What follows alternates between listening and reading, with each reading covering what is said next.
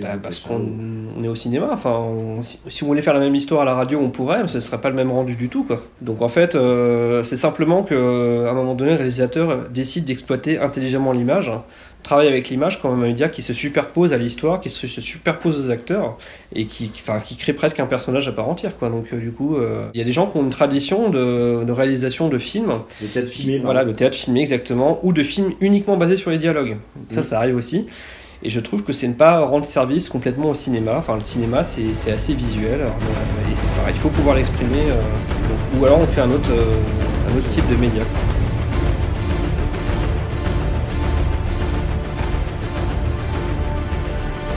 Oh, oh, oh.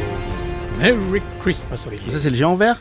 Non, c'est pas le géant vert, euh, t'as pas reconnu ma Ah oui, magnifique non, non, imitation c'est c'est, euh, le Père Noël. Pourquoi est-ce qu'on parle du Père Noël? Qu'est-ce qu'on va faire? Eh ben, on va vous faire des cadeaux dans cet euh, épisode bonus. Et c'est quoi les cadeaux qu'on va vous faire? On va vous offrir 100 films. Alors, pas 100 films euh, qu'on met de notre poche, hein, parce qu'on n'a pas l'argent. Voilà, 100 conseils de films. Alors moi je dis juste que c'est pas un classement, c'est pas les 100 meilleurs films de tous les temps. Des classements comme ça, il y en a tout plein. Et souvent, euh, c'est plus subjectif que ça ne se veut. On va pas vous parler de films dans un sens évaluatif, c'est pas un classement. Comment est-ce qu'on va choisir ces films, Guillaume, qu'on va conseiller à ceux qui nous écoutent Comment ont-ils été choisis? Bah, tu le sais très bien, puisque tu l'as fait avec moi. Oui, mais je te demande de manière rhétorique. D'accord.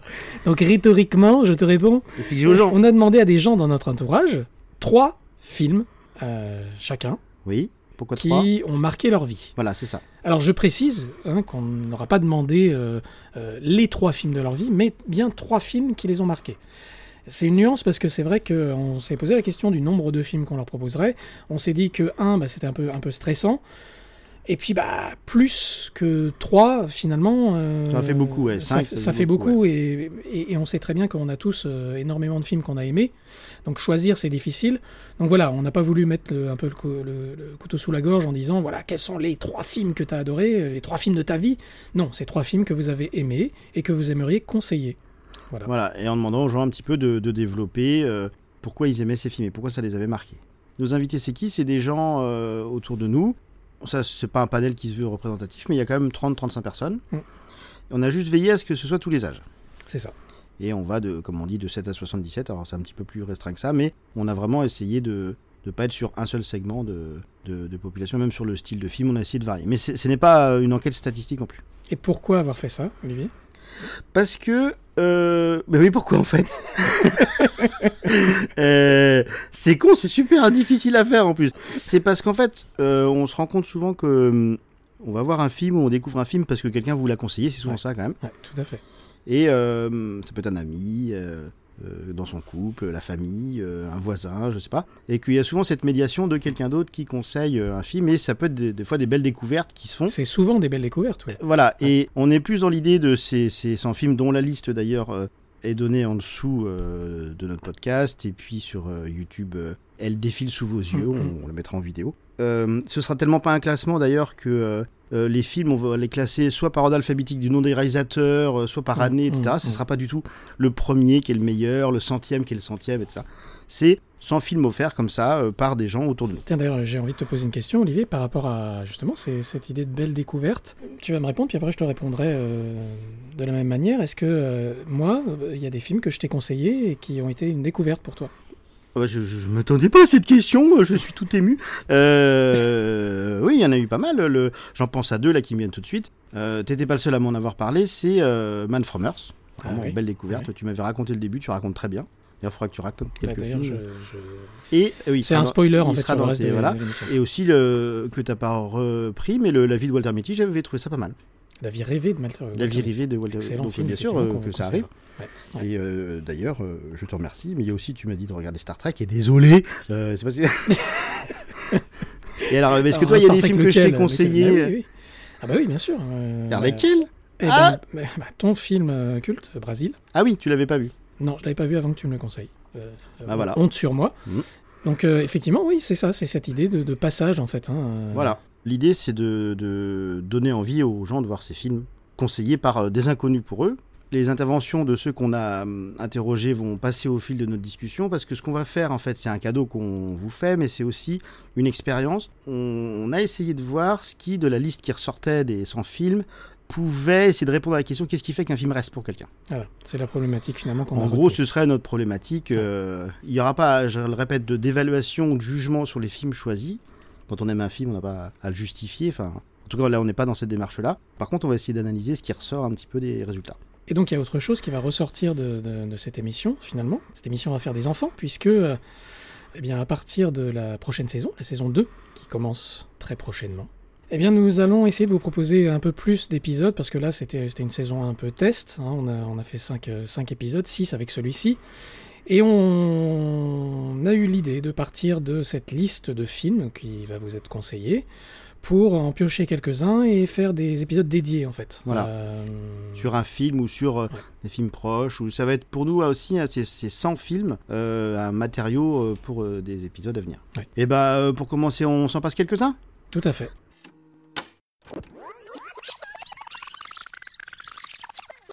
Alexis, 17 ans. Bah, pour moi, le, plus drôle dans Monstre Compagnie, et, je rigolerai à chaque fois, c'est quand les deux monstres partent ensemble. Et, donc, bah, c'est un, gros nounours, entre guillemets, un gros minou, et, et un, œil, un œil, un œil sur patte. Et, euh, ils partent, et, c'est œil, on lui surnomme œil qui le sauve. Et, là, il sort la meilleure réplique du film c'est On a toujours besoin d'un œil auprès de soi. Bonjour, je m'appelle Gaëlle, 39 ans. Alors, et au, milieu coule, et au milieu coule une rivière. Enfin, la dernière fois que j'ai voulu le revoir, au bout de 5 minutes, euh, j'avais ma boîte de Kleenex sur les genoux. Voilà, ces deux frères dont le père est pasteur, qui vont grandir ensemble. Il y en a un qui va plus ou moins, qui est, plutôt le beau gosse, qui est joué par Brad Pitt, puis qui vont. Disons qu'il y a un frère qui va suivre la tradition familiale, mmh. et puis l'autre qui va être un petit peu tête brûlée, euh, brûler les étapes et brûler sa vie. Et c'est en plus c'est ah, euh, l'Amérique, l'Amérique du Montana, l'Amérique de mmh. l'entre-deux-guerres, un petit peu voilà, un petit peu comme du Steinbeck. Charlotte, 84 ans. Alors le deuxième film, c'est Les choristes. Après la guerre, euh, dans un collège, un orphelinat, euh, un directeur très rigide, très dur avec les élèves, arrive un professeur, un musicien, euh, qui a du mal à faire travailler les élèves, mais qui tout d'un coup découvre un talent, un enfant qui chante, et décide alors de monter une chorale. Bon, bah, Michel, 78 ans. Les films que j'ai aimés, sans doute le plus, et qui, me reste en souvenir, c'est La Grande Illusion avec Pierre Freinet et Jean Gabin. C'est vraiment un film sensible, bon, qui a vieilli bien sûr, parce que c'est noir et blanc et puis c'est du tournage de l'époque. Mais c'est vraiment un film extraordinaire, enfin, moi je trouve. Laurence, 52 euh, ans. Et le dernier film, c'est Nos Jours Heureux donc avec euh, Rouve.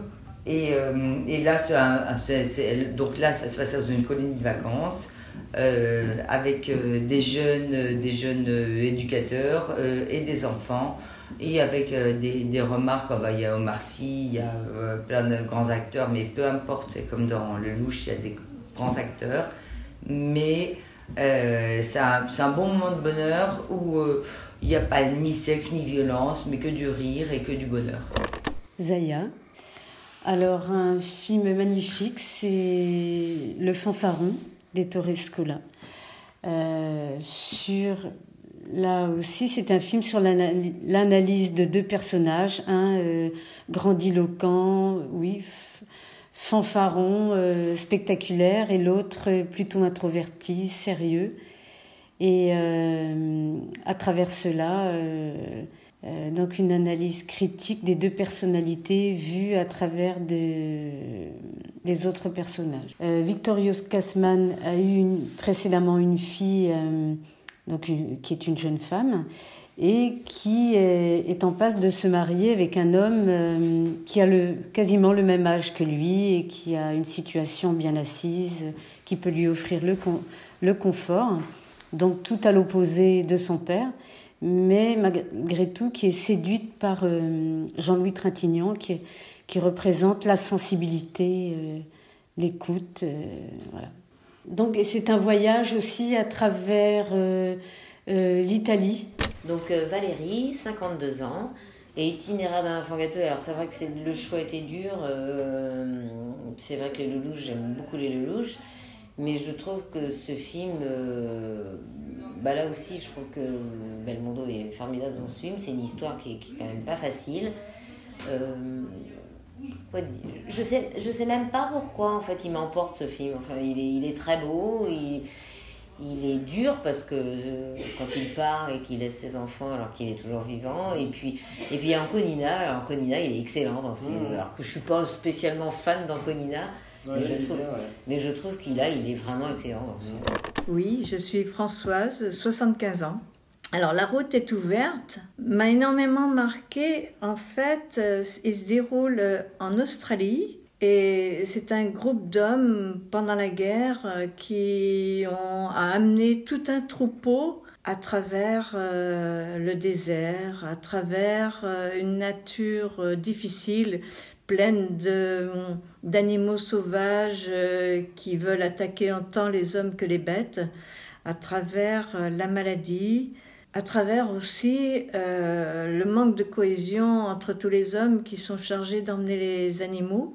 Donc c'était franchement un film qui m'a bouleversée. Il n'y avait pas beaucoup d'action, pas beaucoup d'action si on va par là. Il n'y avait pas beaucoup de choses à voir, mais il était très très riche en non-dit, en sentiments, et surtout c'était quelque chose de tout à fait nouveau pour moi, qui découvrait les travelling et compagnie. Maintenant c'est rien du tout, mais à l'époque si. Ah bah alors Marie, et j'ai 21 ans, euh, seule sur Mars avec Matt Damon, qui fait ses champs de patates pour, euh, pour réussir à pouvoir avoir ce qu'il faut à manger. Et alors du coup c'est rigolo parce qu'on a plein d'espoir, au début il réussit à faire ses champs de patates, et il réussit à créer de l'eau sur Mars euh, en faisant je ne sais quelle manipulation pour euh, nourrir ses patates et tout, sauf qu'après il y a un problème euh, dans sa chambre de transfert d'oxygène, je sais pas quoi, et du coup son champ de patates explose, mais du coup euh, voilà il est obligé d'en refaire un et tout. Mais c'est rigolo toute, toute sa concentration sur un champ de patates que nous aujourd'hui on sur Terre, bah, c'est pas un problème, mais sur Mars, ça devient tout de suite nettement plus compliqué. Je m'appelle Julien, j'ai 39 ans, Predator de John McTiernan en 1987. Donc euh, c'est vraiment un film très angoissant, très étouffant, et euh, les, bon, les héros vont mourir, hein. enfin les héros, disons, la, la bande de GIs, ils meurent un à un, et il reste Arnold Schwarzenegger euh, revenu à l'état primitif qui va affronter le Predator dans une lutte euh, on va dire. C'est vraiment aussi au-delà de, le- du film de mise en scène, c'est un film de SF et d'aventure. Alors, Olivier, tout juste 37 ans, la dernière croisade de Spielberg. Quand tu sais que bon, bah, Spielberg, euh, il est quand même, euh, il est d'origine juive, bon, a priori, il s'est pas converti au, au christianisme, et je trouve que le film est en permanence en respect, en respect de tout ce que, justement, le christianisme peut apporter de bon.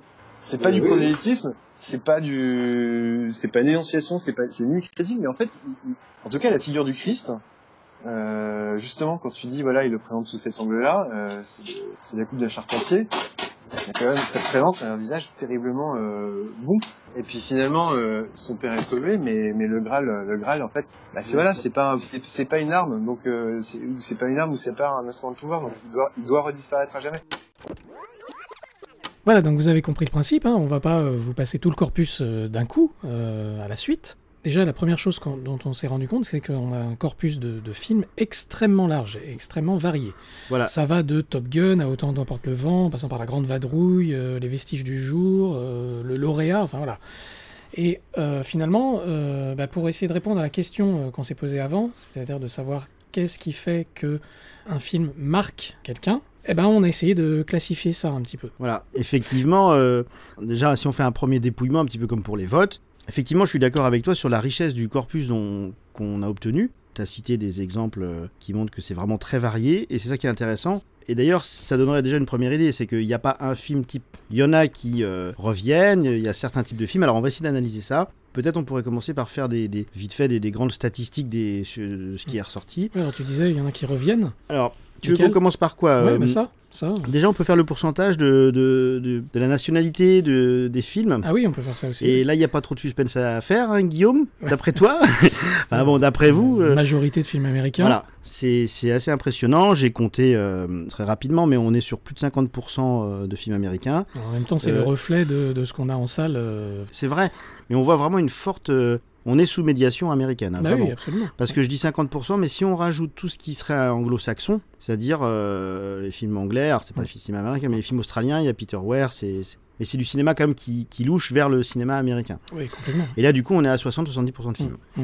Alors, euh, question est-ce que c'est euh, une richesse du cinéma américain, version positive ou est-ce que c'est une, une forme de colonisation culturelle? Enfin, non, c'est trop. euh, c'est un peu polémique. c'est polémique Euh, de dire colonisation, mais enfin, c'est quand même énorme. hein. Ouais, bah, c'est vrai qu'il y a une mainmise sur euh, le cinéma mondial euh, d'Hollywood, mais euh, Est-ce que ça veut dire que leurs films sont meilleurs Ou est-ce que ça veut dire qu'on est, euh, entre plein, plein, plein de guillemets, colonisé culturellement quoi? Je- je l'avais Pour des films que j'aime, hein, moi aussi. Non, c'est qu'on a, je sais pas, faudrait faire un ratio, hein, mais je, je pense qu'il y a plus de réalisateurs à Hollywood que dans le reste du monde. Bah, je crois que le premier cinéma au monde, c'est le cinéma indien, mais qui reste Oui, interne qui- à l'Inde. Voilà, c'est ça. qui est- Après, qui- c'est qui- l'américain, après français. Voilà. On, est, trois. Cinéma indien, on, on en trouve peu chez nous, en fait, euh, à part euh, pour euh, certains passionnés. Ça mériterait peut-être une émission là-dessus. Pourquoi le- une telle présence du cinéma américain C'est un vrai sujet. Euh, je m'appelle Félix, j'ai 13 ans. Alors d'abord, euh, j'ai beaucoup aimé Forrest Gump parce qu'il y a du dialogue. Euh, bah, Il y a une histoire très belle en soi. On a l'impression d'être à la place du personnage. On vit euh, sa vie, etc. Avec euh, tout ce qu'il a vécu, euh, euh, les moments durs et les moments, euh, bah, les bons moments quoi. Et euh, c'est un film que j'ai beaucoup aimé et euh, qui est très euh, émouvant. Alors, et la France, parce que la France est deuxième. Euh, Il y a 20 films français à peu près. Qui sont tous des comédies. Ah, t'as vu ça Non, c'est la Non, question non, que je pose. Non, non, non, non, non, non. Alors, sur les genres, c'est Non, parce pareil. que, ju- juste euh, un petit aparté, euh, euh, effectivement, on a une prégnance du cinéma américain, mais c'est vrai que Oh, sur. sur-. C'est vrai que sur tout ce qui sort en France actuellement, on a quand même une majorité de comédies. Ce qui fonctionne en France dans les films français, c'est les comédies. Alors, je vais essayer de pas faire de bruit de papier parce qu'il paraît que ça s'entend. Alors, je prends la, la- la- la La classification par genre. Ça, on le dit. Est-ce que, d'après toi, quels sont, euh, dans nos 100 films là, les genres qui l'emportent? Enfin, le genre le plus présent. Moi, j'étais étonné du résultat. Sachant, je répète que c'est pas forcément un échantillon représentatif qu'on a pris, mais c'est parlant. On a assez de films pour quand même que dire quelque chose. Donc, Euh, là, comme ça, je dirais, euh, je dirais les films d'action. avant de, de compter, euh, j'étais sur cette idée, effectivement, on demande aux gens les films qu'ils ont beaucoup aimés, bah, on est dans l'idée du divertissement dont on parlera tout à l'heure, on va avoir beaucoup de films d'action, d'aventure, etc. Alors mais pas du tout, en fait le, le- le genre le plus présent c'est le drame. C'est très large le drame, mais Truman Show, euh, euh, Cyrano, Fearless, euh, La couleur pourpre, euh, Ma vie pour la tienne, À la poursuite du bonheur, qui est revenu deux fois, Les vestiges du jour, Cette vie, etc. C'est int- c'est intéressant que tu dises que c'est très large, parce Voilà. que justement, en fait, finalement, euh, est-ce que ça a vraiment un sens de parler de genre? Bah, Euh, drame, on voit ce que c'est. C'est-à-dire, en tout cas, pas en creux.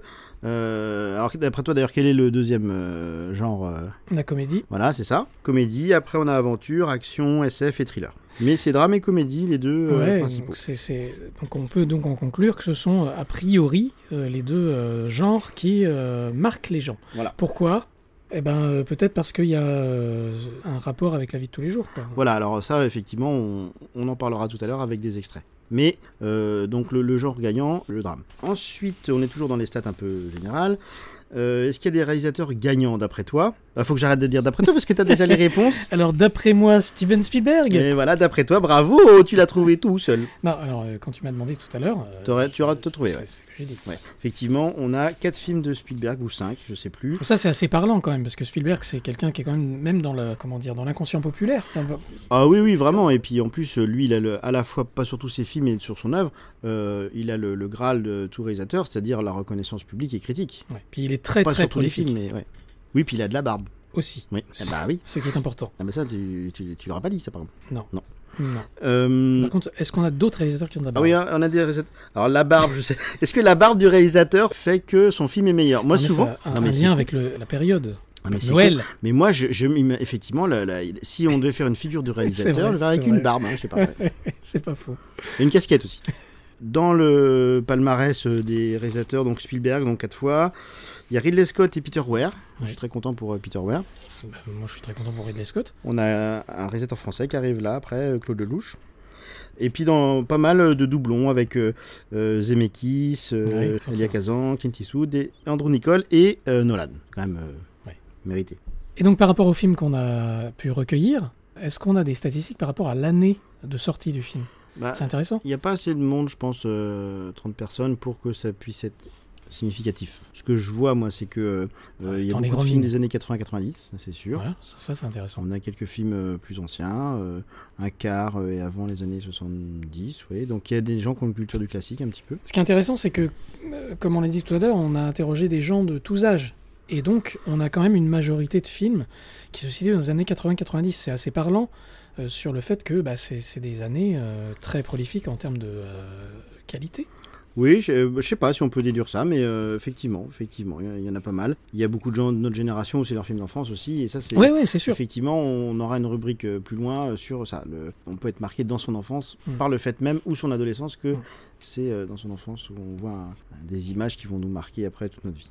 Enfin, on a un certain nombre de chefs-d'œuvre qui, euh, qui se sont euh, faits dans ces années-là. On a aussi de- un certain nombre de. de- Mais on, a, d'où- on a vu l'émergence de grands réalisateurs euh, dans les années 80. Mais d'où Spielberg, dont on parlait tout à l'heure. Oui, c'est vrai. Mais oui. Mais ouais, mais le- Zemeckis. Sur le cinéma américain, il est très vivant et il est depuis longtemps, il est très créatif, Mm, etc. Mais sur le cinéma français, enfin, si tu veux faire de l'histoire du cinéma, mais moi je suis pas assez calé pour.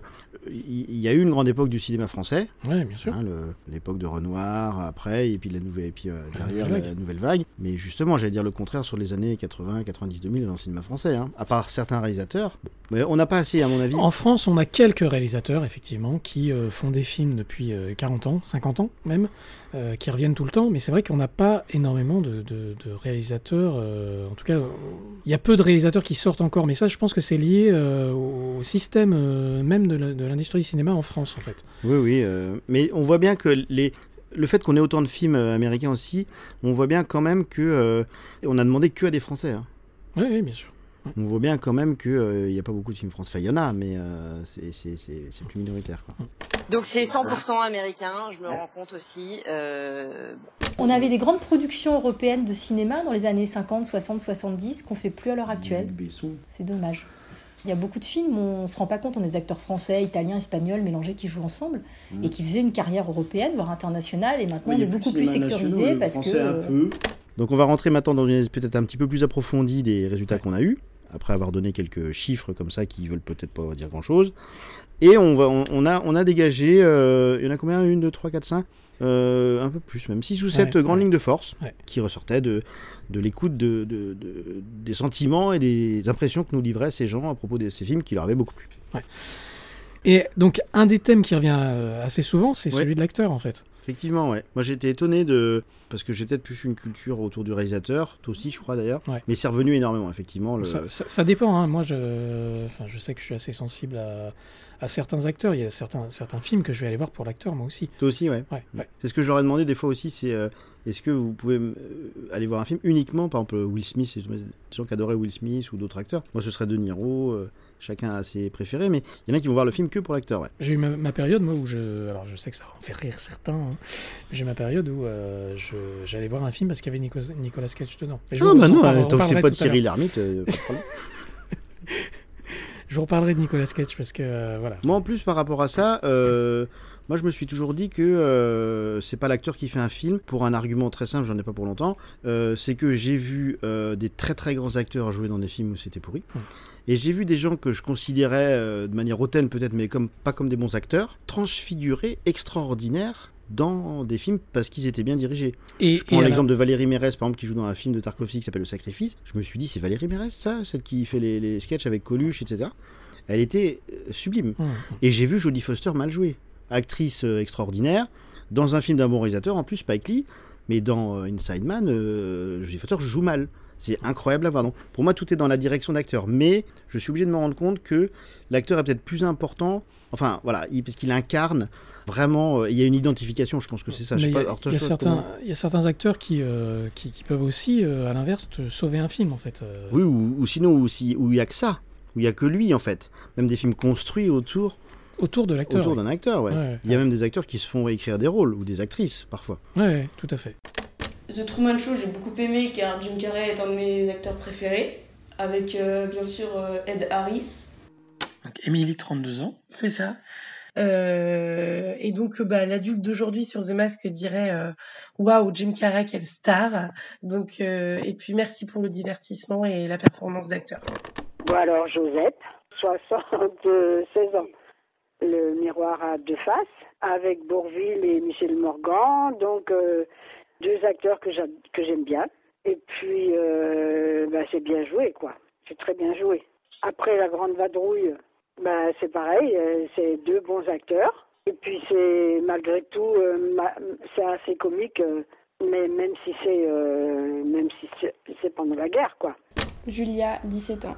C'est Mon roi de Maïwen avec Emmanuel Berco et Vincent Cassel. Et c'est dans ce film-là que j'ai vu pour la première fois Louis Garrel, où euh, je trouve qu'il joue très bien le rôle du frère euh, un peu protecteur. euh. Bah, en fait, mais au, au final, au début, je m'en rendais pas compte, parce que mais plus je vois, de plus je vois des films, plus euh, bah, je vois la différence entre les, petits- les, les séries qui passent à la télé et les- vraiment les jeux d'acteurs. la vie, c'est pas bien joué mais si, c'est super. Mais... non, mais voilà, il y a vraiment une différence. euh, Je trouve que ça se sent avec l'expérience. Plus on voit des films, plus on voit les, les bons et les mauvais acteurs. Et même, ça arrive parfois des bons acteurs de les trouver mauvais dans certains films. Et pour toi, un acteur, c'est lui vraiment qui fait le film. Non, je pense pas. Je pense que c'est une façon aussi de le mettre en valeur. Par exemple, enfin, Vincent Cassel, je, l'ai- je l'ai vu dans. Bah, il était dans, dans Mon Roi, là, de Maïwen, mais il a fait aussi avec un film avec Xavier Dolan, euh, Juste la fin du monde, je crois. c'est ça. Et la façon dont il est filmé, c'est totalement différent. Et le jeu d'acteur est très différent aussi. Même s'il a toujours un peu ce rôle du bad boy. Euh, sur les quais d'Elia Kazan, je l'ai découvert quand j'étais, je pense, au lycée. Euh, je, découvrais un peu ce cinéma américain euh, euh, de l'après-guerre. Et ça a été une grosse claque pour moi sur la manière dont on pouvait faire un film, pas uniquement par le réalisateur. Bon, Elia, Elia Kazan qui est quand même un, très très grand réalisateur pour moi. Sauf que là, en fait, il a comme personnage principal Marlon Brando. Et l'acteur fait autant le film que le réalisateur. C'est-à-dire que on a un personnage qui est très très fort au niveau du scénario parce que c'est un docker qui part un peu en croisade contre euh, toute la pègre euh, qui, règle, qui règne sur les quais. Il y a à côté de ça une histoire d'amour, euh, une histoire de, de, de, de- entre frères, et, euh, et en fait euh, la manière dont Marlon Brando, avec sa technique d'acteur studio, va, va rentrer dans le personnage et va le construire, donne vraiment un charisme au, à ce personnage qui qui- que tu sens pas écrit au niveau du scénario. Il y a plein de petites choses qu'il fait lui qui n'étaient pas écrites, où euh, Kazan lui dit euh, bon bah voilà euh, c'est c'est ça la scène, ton texte, euh, enfin ton texte c'est ça. Et en fait, euh, Brando euh, va à chaque scène la jouer différemment. Du coup, c'est insupportable pour tous les acteurs qui sont autour parce que le, le type qui est en face de toi, tu sais pas qu'est-ce qu'il va te sortir comme, comme réplique. Et à chaque fois qu'il va jouer une, une, une scène, il va la jouer différemment, etc. Ça, ça devient un peu infernal sur le tournage, mais ça, ça a un rendu absolument génial. Top Gun, enfin, c'est voilà, c'est rigolo, ça fait rêver, c'est avec Tom Cruise, alors forcément c'est génial. Et le troisième film, du coup, c'est euh, Seul sur Mars avec Matt Damon. Alors lui, je l'ai regardé bah, parce qu'il y avait Matt Damon, justement parce que j'adore cet acteur. Donc je me présente, Emeline, j'ai 25 ans. Euh, donc à la recherche du bonheur, c'est véritablement mon film préféré. Oui, c'est tiré de l'histoire. C'est avec Will Smith, c'est ça? Oui, voilà. Ouais. Oui, bah c'est c'est mon acteur préféré d'ailleurs. Mes deux, deux films sur les trois sont euh, avec Will Smith. Alors, je m'appelle Mathilde, j'ai 19 ans, et Jumanji. C'est pour ça que j'ai bien aimé, parce qu'il y a l'acteur euh, euh, The Rock dedans. Et en fait, euh, j'adore le duo euh, The Rock et Kevin, euh, Kevin Hart. Alors, je m'appelle Guillaume, j'ai 22 ans. Alors, dans Les Garçons et Guillaume Attal, moi, ce qui m'a euh, ce qui m'a beaucoup plu, c'est euh, le jeu d'acteur, notamment le rôle que tient Guillaume Gallienne, où il joue à la fois son rôle et celui de sa mère, qui euh, bien en, en cohérence avec le, le thème qu'il qu'il propose autour de, euh, du genre, de, euh, de sa construction à lui, et puis, euh, et puis aussi tout ce qui- qu'il en fait de ce- cette thématique, en rendant un peu le film à la fois drôle et très très très émouvant.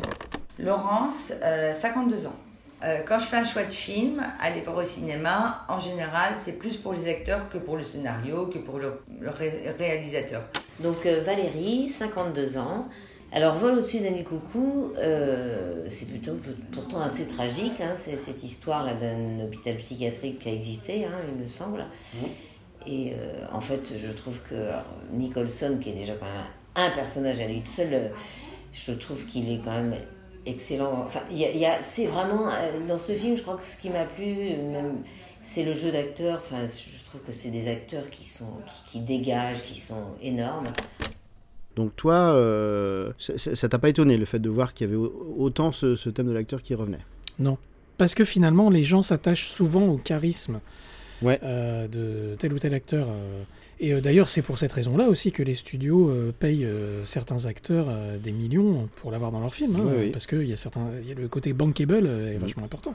Même les affiches, euh, des fois, tu vois comment elles sont faites. C'est le, le nom de l'acteur, puis c'est son visage, souvent. Ouais, ouais. Le, le- le nom du réalisateur étant plus petit. Hein, souvent, Ouais. euh, alors que pour moi c'est plus important. Mais le seul truc que je veux peut-être analyser là-dessus, c'est que comme le cinéma et euh, euh, enfin tous nos films là sont tous narratifs, Hmm. parce qu'il existe des films non narratifs. euh, Mais- à la Lynch.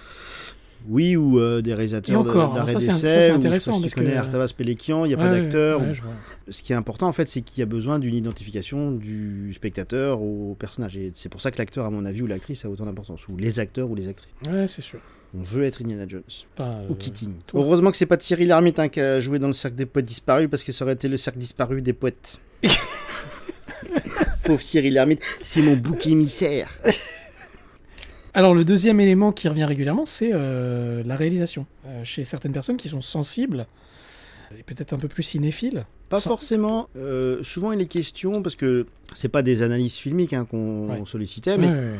Plutôt souvent question de euh, des beaux paysages où c'est bien filmé ou un peu moins c'est bien écrit on n'entend pas souvent Euh, la beauté des images la qualité visuelle etc ça, ça reste important hein. Ouais, ouais. Euh, mais sans forcément faire d'analyse de ça J'aime beaucoup Robert Zemeckis comme réalisateur. Interstellar, ça m'a beaucoup marqué également. Et je trouve qu'il est très bien réalisé. mais en même temps, après, c'est c'est de Nolan. Donc, euh, on s'attend à ce que ça soit un très bon film. Ouais, bah, la scène d'Interstellar, donc, qui m'a. Franchement, où j'ai trouvé que c'était le mieux réalisé, ça a été la scène dans une bibliothèque dans l'espace. Et Ah oui, franchement, ouais. euh, enfin, c'était plus une chambre qu'une bibliothèque, mais, ouais. dans, c'est dans l'espace et c'est super bien fait. C'est bah, c'est là qu'on comprend en fait tout le film, tout le raisonnement du film part de, part de là en fait. Et c'était la scène la mieux réalisée, je trouve, euh, que j'ai pu voir. Euh, mon deuxième film, donc c'est un film que j'ai vu euh, plus récemment, je devais avoir euh, 15 ans je pense, c'est euh, Mommy de Xavier Dolan. Donc c'est avec ce film-là que j'ai... euh, c'est le premier, premier film je crois que j'ai vu de lui, ou euh, le deuxième. Donc euh, moi je suis fan de, cette- de ce réalisateur, et je trouve que effectivement celui-ci c'est vraiment son chef-d'œuvre. Je trouve... je crois Ouais, ouais, il est très jeune. Bah, il, y a, il y a son- il y a bientôt un nouveau là qui va sortir. Et c'est ce que j'adore, c'est que c'est super esthétique, c'est artistique, comment c'est filmé. C'est c'est pas, c'est vraiment un cinéma différent. On sent vraiment que il y met vraiment du sien et que c'est vraiment très personnel comment il filme. Même la façon dont il filme les, les acteurs, etc. C'est très puissant, je trouve. Thelma et Louise, et, euh, et notamment cette fin euh, qui nous est offerte à la fin. Mhm. Voilà, une des fins euh, les plus belles du cinéma. Donc pour 2001, en fait, c'est, je pense que c'est euh, un truc récurrent chez tous les, toutes les, les spectateurs du film. C'est euh, évidemment l'ultra réalisme euh, des effets spéciaux et euh, la modernité du film, surtout sur le sujet qui est peut-être le, le sujet le plus le plus énorme hein, qu'on puisse traiter au cinéma ou dans l'art, c'est l'histoire de l'humanité en général. Euh, moi, quand j'ai vu le film à la fin, je me suis dit, bah ok, donc en fait, le plus grand film de l'histoire, il existe déjà et personne ne l'avait dit, ou plus ou moins dit. Enfin voilà, parce que évidemment c'est subjectif, mais parce que c'est le plus complet et qui s'est attaqué au sujet le plus énorme qu'on puisse trouver. Voilà pourquoi je trouve qu'en fait c'est le plus énorme et que euh, maintenant c'est quoi avec date des années 60, il est toujours aussi moderne. Je l'ai revu il y a pas longtemps. Il est toujours aussi grand. Ça s'appelle Une prière avant l'aube, c'est un film de Jean-Stéphane Sauvert de 2018. Donc là, on est dans un film euh, purement carcéral et de boxe, mais c'est vraiment filmé et mis en scène de telle sorte qu'on est vraiment dans la prison, hein, caméra à l'épaule, euh, au plus près des corps. c'est c'est un film très immersif, très étouffant, très éprouvant, je dirais, sensoriel. Et ce qui est intéressant dans ce film, en fait, c'est que les dialogues taille ne sont pas sous-titrés. Il y a très peu de dialogues. hein. C'est vraiment euh, très épuré à ce niveau-là. Je trouve que c'est un procédé, un procédé de mise en scène qui est intéressant. Surtout là où le mec est vraiment seul contre tous. Hein. C'est, assez sauvage comme prison. Euh, alors autant du coup le 2001 c'était le l'idée c'était de dire que c'était un voilà pour moi un, un film monument et que euh, il traitait d'un sujet énorme. D'ailleurs je pense que la fin euh, de 2001 est fait aussi de manière à ce qu'on n'ait pas tout compris. Autant pour la ligne rouge, euh, là c'est plus un sujet euh, aussi majeur, mais dans un autre sens, c'est la guerre quoi. En fait, ces deux d'ailleurs euh, deux films ont aussi comme euh, point commun d'être des tableaux en permanence, enfin une position picturale en permanence. C'est-à-dire que chaque plan euh, est conçu comme comme un tableau. Bah, moi j'ai 33 ans et je m'appelle Halloween. Mon deuxième film, La liste de Schindler de Spielberg. Euh, bon, il me fallait forcément un Spielberg de toute façon parce que euh, la plus... enfin ces films m'ont tous marqué, Ah, plus ou moins, mais mais euh, mais mais c'est quand même un super narrateur. déjà, je trouve que formellement, il est absolument parfait. Le choix du noir et blanc, euh, enfin, qui se justifie essentiellement par l'existence du manteau rouge. C'est un peu comme, euh, tu vas dire, euh, Mommy de Xavier Dolan, euh, et le format en, en 1.33 est justifié essentiellement par la scène où il va, le personnage va élargir le cadre. Bah n'empêche que c'est des super idées quoi. Enfin c'est du génie là-dedans. C'est super beau alors que bon c'est horrible mais c'est formellement hyper réussi. On quitte le domaine de euh, je vais réussir à vous émouvoir, je vais vous en mettre plein les yeux parce que ça va être beau, mais juste on, on arrive, euh, je trouve qu'on arrive un petit peu à se hisser au, niveau de la magie quoi. C'est-à-dire que il n'y a plus d'analyse filmique qui, qui, réussit à nous dire pourquoi ça marche. Ça, ça marche juste, euh, c'est la, la potion magique quoi. Eric, 41 ans.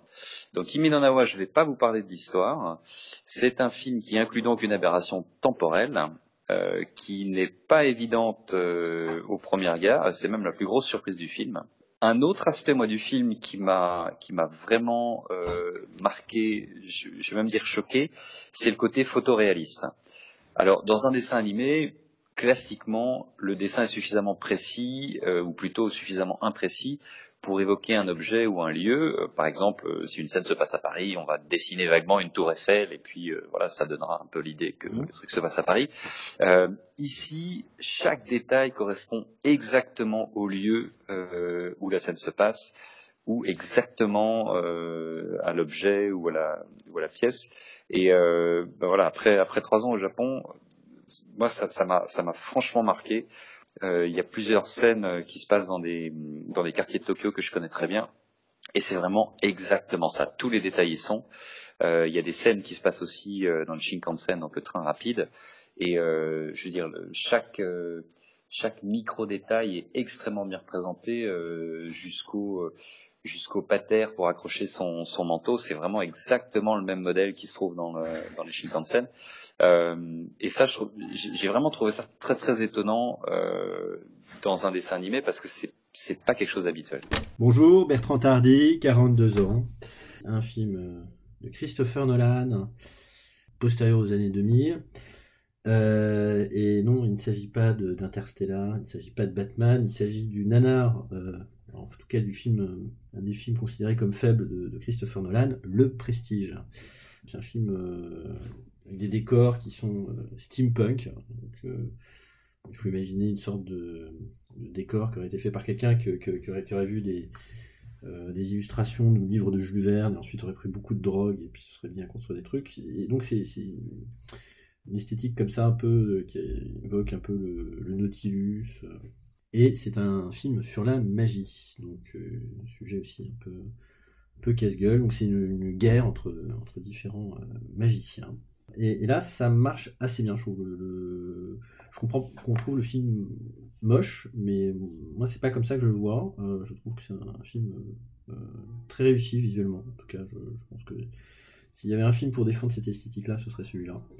Et c'est un film comme ça qui, qui, donne vraiment une impression de, de, mystère, qui, moi, je trouve, euh, synthétise bien ouais, cette ambiance Jules Verne trouve aussi un petit peu euh, à certains endroits dans euh, il y a un petit côté un peu euh, Sherlock Holmes, Conan Doyle, un peu tout ça. Donc cette époque où au milieu des machines à vapeur, on croyait encore au futur et à l'avenir.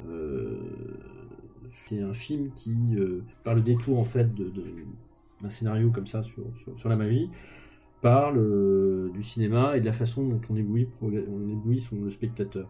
Alors Julien a 39 ans, euh, il y a beaucoup de films qui sont réalisés, je trouve, euh, qui sortent du cinéma mais qui n'exploitent pas l'image, qui n'exploitent soit que les dialogues, soit qu'un bon scénario, soit de bons acteurs, mais qui au final n'apportent pas forcément une contribution significative à, voilà, à la photo, à la bonne réalisation de de, scène quoi. Et je trouve que 2001 exprime bien ça. Effectivement euh, c'est un film qui utilise l'image autant que d'autres euh, d'autres modes de communication et euh, qui, qui, montre en fait si je résume un peu l'histoire hein, qui montre un peu l'évolution de l'humanité.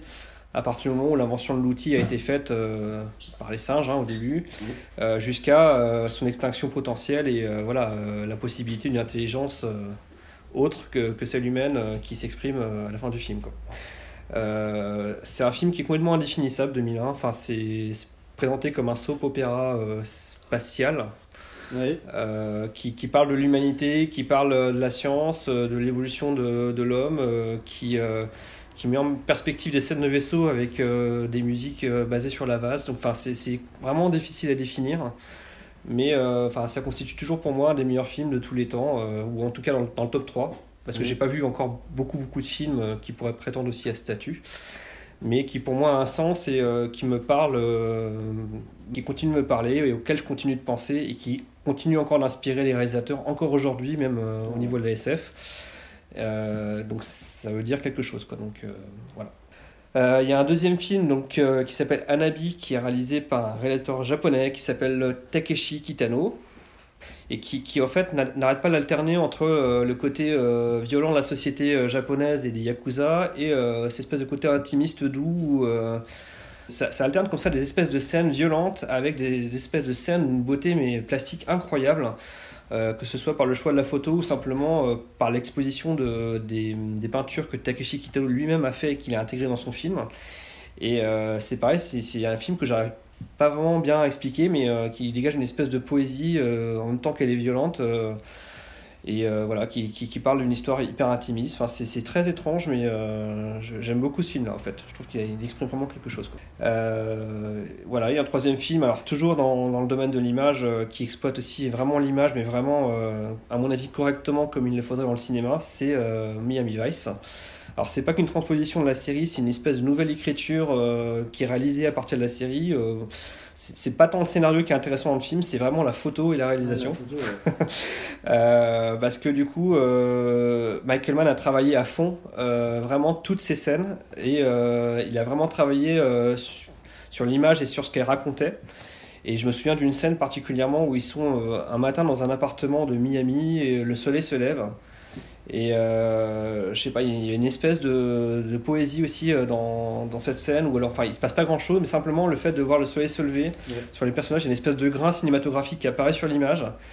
Et voilà, ça, ça, ça, m'a juste paru, mais euh, somptueux et euh, voilà, enfin, c'est exactement ce que j'attends du cinéma, de me, me, surprendre en fait sur une scène a priori complètement, qui, enfin, qui n'aurait pas de sens dans l'absolu, mais en fait, qui est juste somptueuse dans sa façon d'exprimer les choses quoi. Et voilà, dans ce film, c'est pareil, il y a plein de petites choses euh, comme ça qui sont euh, hyper étranges. Euh, ils se retrouvent comme ça aussi aux trois frontières entre le, Brésil, l'Uruguay et l'Argentine, je crois. Dans une espèce de zone comme ça, de, de no man's land, en fait, qui est une zone frontière un peu tampon, où il y a un peu du, deal, etc. Et c'est pareil, c'est des moments où il se passe des choses étranges, quoi, et une espèce d'étrangeté dans le film qui est assez bien rendue, je trouve. Et voilà, enfin, qui, qui, je trouve participe pleinement euh, à l'histoire du film, quoi. plus même que le scénario qui est vraiment euh, banal. Voilà, donc euh, c'est, mais c'est un film qui m'a beaucoup marqué aussi parce que je l'ai vu au cinéma et voilà, j'encourage aussi les gens à le voir. c'est mieux que ce qu'on pense. Voilà. Voilà. Mmh. tout à fait. Mais par contre, truc qui est revenu et qui est intéressant, et on va vous en donner quelques exemples, c'est l'importance de la musique. Ouais. Thelma et Louise, ce qui m'a beaucoup plu, c'est la musique qui est, qui est, faite par Hans Zimmer et qui est une très très belle musique. Alors, Émilie, 32 ans.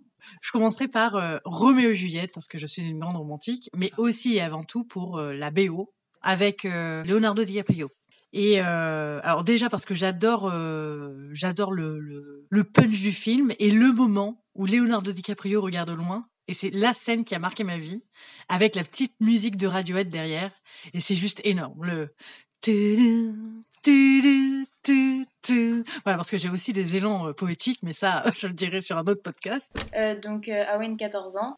Et euh, Bohemian Rhapsody, ça retrace la vie de Queen, du groupe Queen et de, de Freddie Mercury. Et les, les chansons sont très bien interprétées et, et c'est un, un homme qui avait du charisme. Alors, c'est important pour toi la musique dans les films? Pour moi, tout est important et tout fait corps. donc, mais euh, non seulement je, c'est important, mais en plus, j'aime bien la petite phrase de, de Bregovic, je crois, ou de Kusturica, je sais pas lequel des deux, qui disait euh, c'est pas les, la musique qui doit accompagner les images, c'est les images qui doivent accompagner la musique. Tout à fait. Il y a même des metteurs en scène qui font écrire la musique avant, ou Lucas qui disait que euh, Star Wars avait pris corps vraiment quand il avait entendu la paire. C'est intéressant d'ailleurs, tu as déjà essayé de regarder un film de Hitchcock en baissant le son sans la musique? Ça fait pas du tout peur. Ah, c'est possible, ouais. Jamais essayé. Tu t'embêtais hier soir, t'as fait ça Moi, c'est un peu mon passe-temps. Euh. Non, non, mais c'est intéressant de couper. Je regarde les films sans la musique. Non, non, mais. Euh, alors, Bertrand parlait des films muets. Et c'est intéressant de voir que effectivement la musique euh, de tout temps, il y a eu de la musique sur les films en fait, même dans les films muets. Bah, c'était des gens qui jouaient dans la salle pour faire chier. Mais, Mais, euh, le, le film, il était sans musique et propre. Moi, je, sincèrement, après, je, c'est une supposition, mais je pense que les, même les réalisateurs de l'époque pensaient leurs films avec de la musique. Tout ça pour dire que, eh ben, il y a une musicalité dans le cinéma finalement. Il y a un rythme qui est incarné à la fois par le jeu des acteurs, par le montage, mais également par la musique. Et que, comme tu disais tout à l'heure, c'est un tout. C'est un tout, et, et, euh, et j'ajoute un truc qui m'a été dit et que moi je fais, je crois que toi aussi, c'est que la musique de film, moi j'en écoute, Ouais, pas que aussi. pendant les films. Et, euh, mais moi aussi, j'écoute beaucoup de musique de film. Je pense que dans, euh, par- parmi le panel qu'on a interrogé, il y a des gens euh, aussi Oui, qui oui, sont oui. dans ce cas-là. Et d'ailleurs, je me suis toujours demandé, moi, quel, que penses- sens ça avait d'écouter uniquement d'écouter la musique finalement sans les images? Alors je sais pas toi, mais moi, euh, je vais me confier. Indépendamment même du film, il y a même des musiques de films que j'écoute, j'ai pas vu le film. Ouais, mais des films aussi. où, où j'ai vu, où je me rappelle plus. Alors des fois la musique me rappelle le film que j'ai vu, mais parfois la musique me, enfin, éveille dans mon esprit des images qui viennent justement. Ouais, c'est Est-ce ça. que ça te fait ça aussi toi? Euh, oui, euh, et ça me le fait aussi, effectivement, comme tu disais. euh, il m'arrive parfois d'a- d'avoir été voir un film au cinéma, d'avoir envie de le revoir, mais bah, on peut pas. tout de suite, Mmh. hein. Alors, il faut attendre qu'il sorte. Et ben du coup, je, je mets Spotify et je me mets de la musique. Je me mets la musique du film, ça me permet de, de voir un, un peu du film chez ouais. moi. Pour moi, la musique est très très très importante dans un film. Euh, alors que ce soit aussi bien des scènes où il n'y a pas de musique, parce que l'absence de musique, ça a aussi un, Mhm. un rôle, ça, a- ça a tendance à, à donner des fois aussi une grosse lourdeur et une profondeur sur certaines scènes. Euh, Il y a des films moi, que j'ai beaucoup aimés qui n'ont pas spécialement de musique, mais des fois la musique, quand elle est bien utilisée, ça nous apporte quand même quelque chose et ça a des fois tendance à, à nous prendre aux tripes. Mhm. C'est-à-dire que la, la scène de fin de Thelma et Louise, moi, si elle me prend aussi aux tripes, c'est parce qu'il y a cette musique euh, à la guitare qui, est, euh, voilà, qui rajoute euh, quelque chose qui, qui vient un peu souligner euh, cette envolée de la voiture. Et, euh, et oui, les la musique a, a un bel impact. Euh, dans le Breakfast Club, c'est autre chose. Euh, il y a, tout au long du film, il y a de la musique qui va être euh, voilà, de la musique des années 80. Qui, Oui, c'est ouais. Moi, j'écoute beaucoup de, beaucoup de bandes originales parce que justement aussi, ça, des fois, ça me rappelle le film, ça me rappelle aussi les émotions qui Mhm. entourent. Euh, et ça m'arrive, oui, de- d'en écouter. euh, bah, celle du Breakfast Club, la musique de fin, je l'ai, euh, je l'ai dans, sur mon téléphone et euh, je l'écoute assez souvent. Oui, quand j'écoute de la musique et des musiques de films, à un moment où je peux aussi me, Mhm. m'évader un petit peu, il y a, il y a des images qui viennent, il y a, alors que ce soit des images de films ou, ou autre chose d'ailleurs. Et c'est vrai que les musiques, mais que ce soit aussi d'ailleurs la, la bande originale des, des Garçons et Guillaume Attab, qui est une, une belle bande originale, il y a, ça m'arrive très souvent de, re- de réécouter des, des bandes originales de films. Euh, D'ailleurs, il y a des films aussi qui ont été gâchés par euh, la musique quand c'est raté. Je pense à un film par exemple, qui s'appelle euh, Rangoon, euh, qui est un très bon film de Milos Forman, mais la musique le flingue complètement. Ah ouais. Ouais. Elle est trop pompière. C'est effectivement. Ah, selon toi Ah non, c'est pas que moi. Franchement, euh, après c'est pas grave. hein, euh. En fait, euh, bah là du coup, je dirais la même chose euh, de la musique d'un acteur ou du montage. Par exemple, moi j'adore les Sherlock, c'est des séries, donc c'est pas pareil. Mais je trouve qu'ils sont flingués par le montage, qui est beaucoup trop. Les Sherlock, les derniers là avec euh, euh, Trash. hein. Ouais, pourquoi? Le montage est beaucoup trop syncopé tout le temps, c'est usant. Ils pourraient faire des transitions avec des flashs et des trucs, c'est clippé. Après ça, c'est symptomatique de l'époque. hein. Oui, mais ils n'ont pas besoin de ça, ils ont des acteurs excellents, l'adaptation est très bonne, sûr, c'est sûr. Le- la photo est belle, Ouais. il y a plein de trouvailles tout le temps, mais c'est syncopé, là, c'est. Donc un film peut être flingué par le montage, un film peut être flingué par une mauvaise musique, enfin une mauvaise... en tout cas qui serait trop présente et qui prendrait le devant, mais tu sais que je pense la même chose Est-ce qu'un film peut être flingué par un mauvais acteur? C'est pas un mauvais... Alors ça, c'est souvent, hein, je veux pas parler de Thierry Lhermitte. Euh... Oh non, le pauvre. Euh, Thierry, si tu nous écoutes. Euh, Non, en plus, là, je crois que dernièrement, il a fait un film super grave sur un sujet super sérieux, là, je sais plus quoi. Bah donc voilà, Mais, tu on vois. parle- mais... mais je veux pas parler de Thierry Lhermitte. hein. Mais Robert n'en parle pas, alors. Euh, Mais c'est mon bouc émissaire Ah oui, c'est vrai. Euh, On aime bien quand même. Par rapport aux acteurs, moi, la seule chose que je pourrais dire, c'est que des fois, des acteurs à trop en faire, aussi, je veux mettre ça en petite réserve, peuvent, euh, justement parce qu'ils jouent, c'est pas trop bien, mais qu'ils sont trop présents, Mm. ou qui font un numéro. Hein. Mm, Mon oncle, il dit que Gabin il a toujours fait du Gabin. euh, bon, c'est peut-être un peu rapide. Ah, mais c'est pas faux, Mais ça. tu sais, moi, c'est ce que je pense hein. de. Oh non. Bah, Depardieu, si, il se glisse vraiment dans son rôle. Aujourd'hui, Maintenant, oui, enfin, maintenant, oui. Depardieu, il a des périodes, mais euh, Mais euh, je pense à des acteurs comme euh, Russell Crowe ou euh, c'est des Ah, gens on- pas Russell Crowe, hein Il est excellent et c'est ça le problème presque parce que on voit que lui en fait et l'histoire est derrière, les autres C'est pas vrai, personnages sont l'autre jour, derrière. dit que Russell Crowe, il jouait mal. Bah, euh, c'est ma, ma définition. Ah, il y a joué mal dans le, jeu- dans le sens jouer faux. Type pour moi, euh, Catherine Deneuve, trouve que souvent elle joue faux. Mais bon, je, et je comprends pas. ça, euh, c'est- pas personnel, mais hein. c'est mais c'est bon, voilà. Et puis on a dit qu'on faisait pas des avis. Oui. Euh, Enfin, mais euh, ce que je veux dire, c'est que quand, quand je dis c'est un tout un film, c'est que si tu mets trop en avant quelque chose, donc une musique trop prégnante pour prendre ton. ou euh, trop pompière, un montage trop saccadé, une réalisation trop. Euh, je sais plus quelle critique avait dit d'Iñárritu sur Birdman. Il nous montre pendant tout le film, regardez comment je fais bien des claquettes. C'est-à-dire que c'est tout le temps des effets de caméra de fou, de Oui, trucs, je bouge les bras. Je suis pas du tout d'accord avec cette. euh, Mais justement, tiens, on va pas. Donc, euh, CF, notre podcast sur euh, les critiques. Oui, voilà. Faut cliquer là. Ah bah non, on peut pas le faire là. Merde, on peut pas, non. T'as Ah, des réalisateurs aussi qui font trop. euh, la, la- la mise en scène est, est tellement faite pour impressionner que l'histoire passe de côté ça. Et des fois aussi, c'est des acteurs. Ils jouent de manière à ce qu'on dise qu'est-ce qu'ils jouent bien. Hmm. Alors, je mettrais pas quelqu'un qui où c'est un tel niveau comme Daniel Day-Lewis où on finit quand même par rentrer dans l'histoire. Mais il y a ce côté quand même. T'as aussi des acteurs qui se fondent dans le personnage. Dans son- euh, De Niro, par exemple. hein. Ah bah, moi, c'est mon acteur préféré, ouais. Ils se font dans le personnage euh, d'un film à l'autre. Tu pourrais presque oublier que c'est lui, en fait. Ah oui, hein. non, moi, je, pour moi, il n'y a pas. Mais c'est parce que je suis plus- de la culture euh, acteur studio. J'aime pas. Pour moi, un film, c'est pas un numéro d'un acteur. Lucchini aussi. Le meilleur rôle de Lucchini, c'est dans, euh, pour moi, dans Le Colonel Chabert. Moi, j'ai pas vu tous les films avec Lucchini, hein, mais euh, où il fait un rôle assez discret. En fait, il fait Mm. pas du Lucchini. Mm, mm.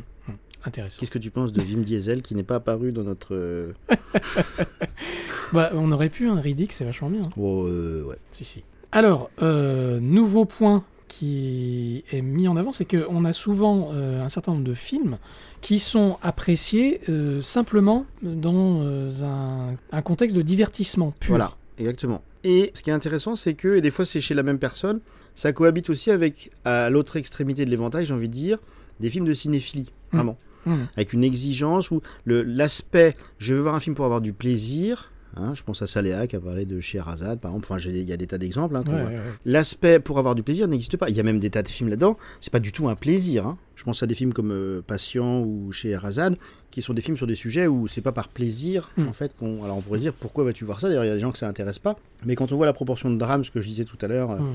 dans les films choisis, c'est que c'est pas le seul critère. Alors- et, les deux peuvent cohabiter et qu'on aurait tort, peut-être comme fait peut-être une fois euh, de temps en temps en toile de fond une certaine presse, d'opposer euh, le film de divertissement au film euh, sérieux, j'ai envie de dire, sachant qu'il peut y en avoir qui sont entre les deux en plus. Mais sachant que d'ailleurs, quand on parle de divertissement, pour moi, on parle pas forcément de plaisir, en fait. Bah si. Pour moi, dans la question du divertissement pur, en fait, je mets ça plutôt dans, dans l'idée de un film qui n'est fait que pour le divertissement, finalement. Oui, c'est ça. C'est-à-dire, Pour le plaisir. c'est-à-dire les gros blockbusters à la Transformers. Et, euh, Alors surtout qu'en plus, alors euh, des exemples de films de divertissement, on voit quelques-uns. Ouais. Je m'appelle Julia, j'ai 17 ans. Vertige. En fait, c'est euh, une bande de potes qui partent euh, ensemble euh, faire de l'escalade euh, bah, en montagne. Et en fait, euh, le parcours, il est, euh, bah, il est fermé et ils y vont quand même parce qu'ils sont habitués euh, de l'escalade et euh, ils ont un énorme pont à traverser au bout d'un moment. Sauf qu'une fois qu'ils ont traversé le pont, bah, ils peuvent plus faire demi-tour et ils doivent rejoindre une tyrolienne. Sauf que bah, tout se passe pas comme prévu, ils font une rencontre et euh, bah, Du coup, quand tu, quand tu cherches un film à regarder ou quoi, tu, tu, cet élément-là, c'est important quoi. bah, qu'il y ait de l'action et que bah oui, il y a des beaux paysages. Je m'appelle Hector, j'ai 17 ans. Euh, bah, le film des Simpsons, c'est assez simple, c'est parce que je suis un gros fan des Simpsons. C'est un moment, c'est aussi c'est un mois assez spécial parce que c'était la fin des. euh, c'était le début de la saison 20 et c'était euh, vraiment une rupture dans les Simpsons. C'est le moment où ils passaient en HD et c'était un moment aussi où la plupart des créateurs d'origine ont arrêté d'être d'être présents dans la série. Ils sont tous un peu retirés. J'aime bien le film, il me fait rigoler. Il a, il a cet aspect un peu enfantin. En même temps, il parle quand même de thématiques. euh, bah, il en parle un peu lourdement, mais on va pas trop en vouloir Oui, à, sur le- à Homer et, et à Bart. Du coup, euh, le premier film, euh, Point Break, alors euh, je l'ai adoré, donc j'ai pris le, le nouveau. hein. J'ai adoré parce que, enfin moi je suis une fan de tout ce qui est euh, sport extrême. Et euh, donc euh, bah, dans ce film, euh, il y a à peu près tout, donc le saut en parachute, le surf de grosses vagues.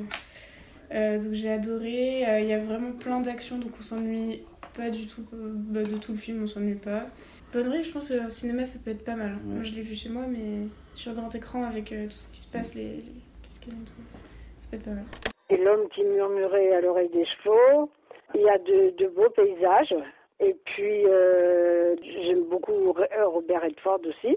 Ben moi, voilà, bon, la dernière croisade, du coup, c'est le troisième un petit peu euh, aspect euh, visage, euh, je sais pas comment dire, du, du cinéma qui, qui, qui me plaît, c'est évidemment, le- en tout cas, l'expression euh, de, de l'aventure poussée, euh, poussée au maximum. Pour moi, c'est le film d'aventure par définition, et, et c'est pareil. Je pense que c'est difficile de faire mieux. Parce qu'il y a, y a tout, il y a absolument tout dans ce film. C'est aussi bien euh, l'histoire euh, qui, est, palpitante, où on a le, à la fois le, la jeunesse d'un héros, euh, son accomplissement euh, dans sa vie. euh, et il est en train de rechercher peut-être l'objet le plus euh, mythique de, de toute l'histoire de, de la chrétienté, même du monde. Et pourtant, lui, sa quête, c'est de retrouver son père. Et en fait, ce qui est frappant dans le film, c'est que l'aventure commence du début à la fin, mais il y a, y a euh, aventure avec un petit A, et puis progressivement, on a l'impression que le film prend une autre dimension, c'est que l'enjeu, euh, l'enjeu de la, du, du, du, du- fils qui, qui- qui retrouve son père euh, devient plus important que tout le reste, et de glisser ça dans, dans un film d'aventure, c'est, euh, pour moi, c'est une prouesse. En fait, je, je sincèrement, je pense que c'est, euh, on se rend pas compte du, du, du, du talent que ça demande de réussir à être aussi, euh, aussi humaniste euh, dans un film qui est censé être du pur di- divertissement. On a besoin de ce cinéma-là, en fait. C'est aussi ça. Euh, Mad Max Fury Road, euh, bah, j'ai été complètement happée par ce film. Et juste pour l'historique, on est allé le voir en 3D euh, au cinéma. On est sorti, euh, j'avais la, j'avais la tête, j'avais le, en fait, euh, mon cerveau a tellement euh, turbiné, turbiné, turbiné tous mes sens et c'était tellement en éveil pendant tout le film que je suis ressortie, j'étais en mode de, de, de surexcitation totale. Je suis retournée le voir en 2D derrière hein, au cinéma pour me dire tiens je l'ai vu en 3D c'était génial, allons voir en 2D pour voir euh, si c'est aussi bien. Donc c'était euh, toujours très très bien en 2D. Et puis après euh, on a un jour euh, j'étais je me suis dit oh là là j'ai une envie de Fury Road il faut absolument qu'on achète le Blu-ray donc on a acheté le Blu-ray donc on l'a revu en 3D donc on l'a après on l'a revu en, noir et blanc enfin bon en gros je ne me lasse pas de revoir ce film et parce que je trouve qu'il a une énergie mais démentielle quoi. Bon en plus bon euh, en soi, euh, bon, l'histoire, euh, l'histoire est sympathique, absolument pas vraiment révolutionnaire. Euh, je trouve que les, les, les personnages sont très très magnétiques. C'est une énergie, puis c'est c'est magnifique. Et c'est surtout euh, quand on sait que, en fait, ça- ce qui est génial, c'est qu'on voit que le film a été tourné dans des conditions réelles. C'est-à-dire que c'est super beau, ce sable rouge là dans lequel tout est baigné, ces scènes de poursuite, euh, etc. Bon alors, euh, je ne ferai aucun commentaire sur le, le désastre écologique qui a suivi le film, parce qu'en gros ils ont ruiné le désert de, de Namibie apparemment. Mais euh, il n'y a pas à dire, on voit ce que ça donne quand on prend euh, des mecs qu'on fout sur des camions avec des grues euh, et qu'on va leur faire faire des galipettes en haut des pics euh, dans le désert. Quoi. On peut même avoir un milieu, c'est-à-dire des films qui sont un divertissement, mais qui font réfléchir, comme Truman Show, par exemple. C'est un bon exemple. Oui, c'est ça. Ce que tu veux dire, c'est que euh, souvent il y a un mix en fait entre euh, le côté je le retiens parce que euh, c'est un film qui m'a apporté une certaine dose de fun, Mhm. mais aussi avec d'autres raisons qui sont un peu plus profondes. Voilà, et un, un film peut te marquer pas que pour le plaisir qu'il t'a apporté au moment où tu l'as vu. Ouais. Il y a même des gens qui disent c'est un film qui m'a marqué après, quand je suis sorti de la salle, et une semaine après, un mois après, euh, qui, le film est resté, etc. D'ailleurs, ça, ça c'est intéressant, euh, cette idée que le film reste. C'était la théorie de Kubrick. C'est que pour lui, un bon film, c'est un film, on le sait, le lendemain, ou quelques jours après, ou quelques semaines après, parce que les images vont revenir au spectateur. Et pour lui, c'était même ça, le hanter en quelque sorte, mais de manière euh, positive. Il va même être habité par certaines images, et c'est ça qui, pour lui, définit un, un bon film. Ça m'a fait ça il y a, il y a- il y a deux mois, là, sur euh, Bohemian Rhapsody euh, de Singer. C'est intéressant parce que c'est un film qui finalement est euh, assez académique dans la réalisation, euh, assez, assez linéaire, donc euh, finalement qui n'a pas vocation à être euh, retenu finalement, et puis euh, bizarrement, et on se demande pourquoi, mais et, et quand j'en ai parlé à d'autres personnes qui ont vécu la même chose, ils ont eu la même, la même sensation, et ben c'est un film qui reste, qui Ouais. reste dans la tête, et c'est exactement ce que tu disais, qui, qui te hante pendant... Mais- Alors est-ce que c'est la musique de Queen? Est-ce que... Non, ma question, c'est la suivante, c'est est-ce que c'est dû au film lui-même ou dû à toi? C'est sans doute un peu des deux, Mmh. je pense, mais euh, comme j'ai j'ai re- recueilli un certain nombre de témoignages qui vont dans ce sens-là aussi, euh, je pense que c'est dû au film lui-même. Mhm. Qu'est-ce qui fait que ce film-là va rester C'est aussi dû Parce que quand on parle des films, on parle toujours, on parle peu de la réception en fait. On parle tout le temps de le réalisateur, il a fait Mm. ça, l'acteur, Mm. il joue comme Mm. ça, mais Mm. il y a aussi le moment où le film voit, la personne voit le film en fait, qui, est- qui peut être important. Oui, c'est vrai.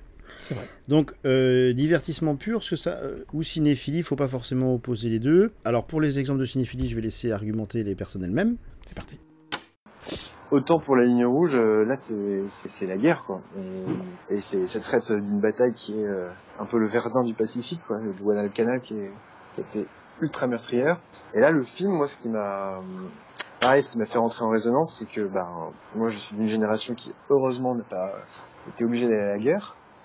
Euh, J'avais déjà vu des films de guerre avant, mais celui-là, je, l'ai trouvé en fait tellement réaliste. Et pourquoi réaliste? Pas parce que euh, les scènes étaient bien faites ou c'était bien filmé, mais parce que euh, prenait le temps de, filmer aussi la nature en fait et d'être en permanence dans le, le contrepoint entre entre violence et euh, et paix.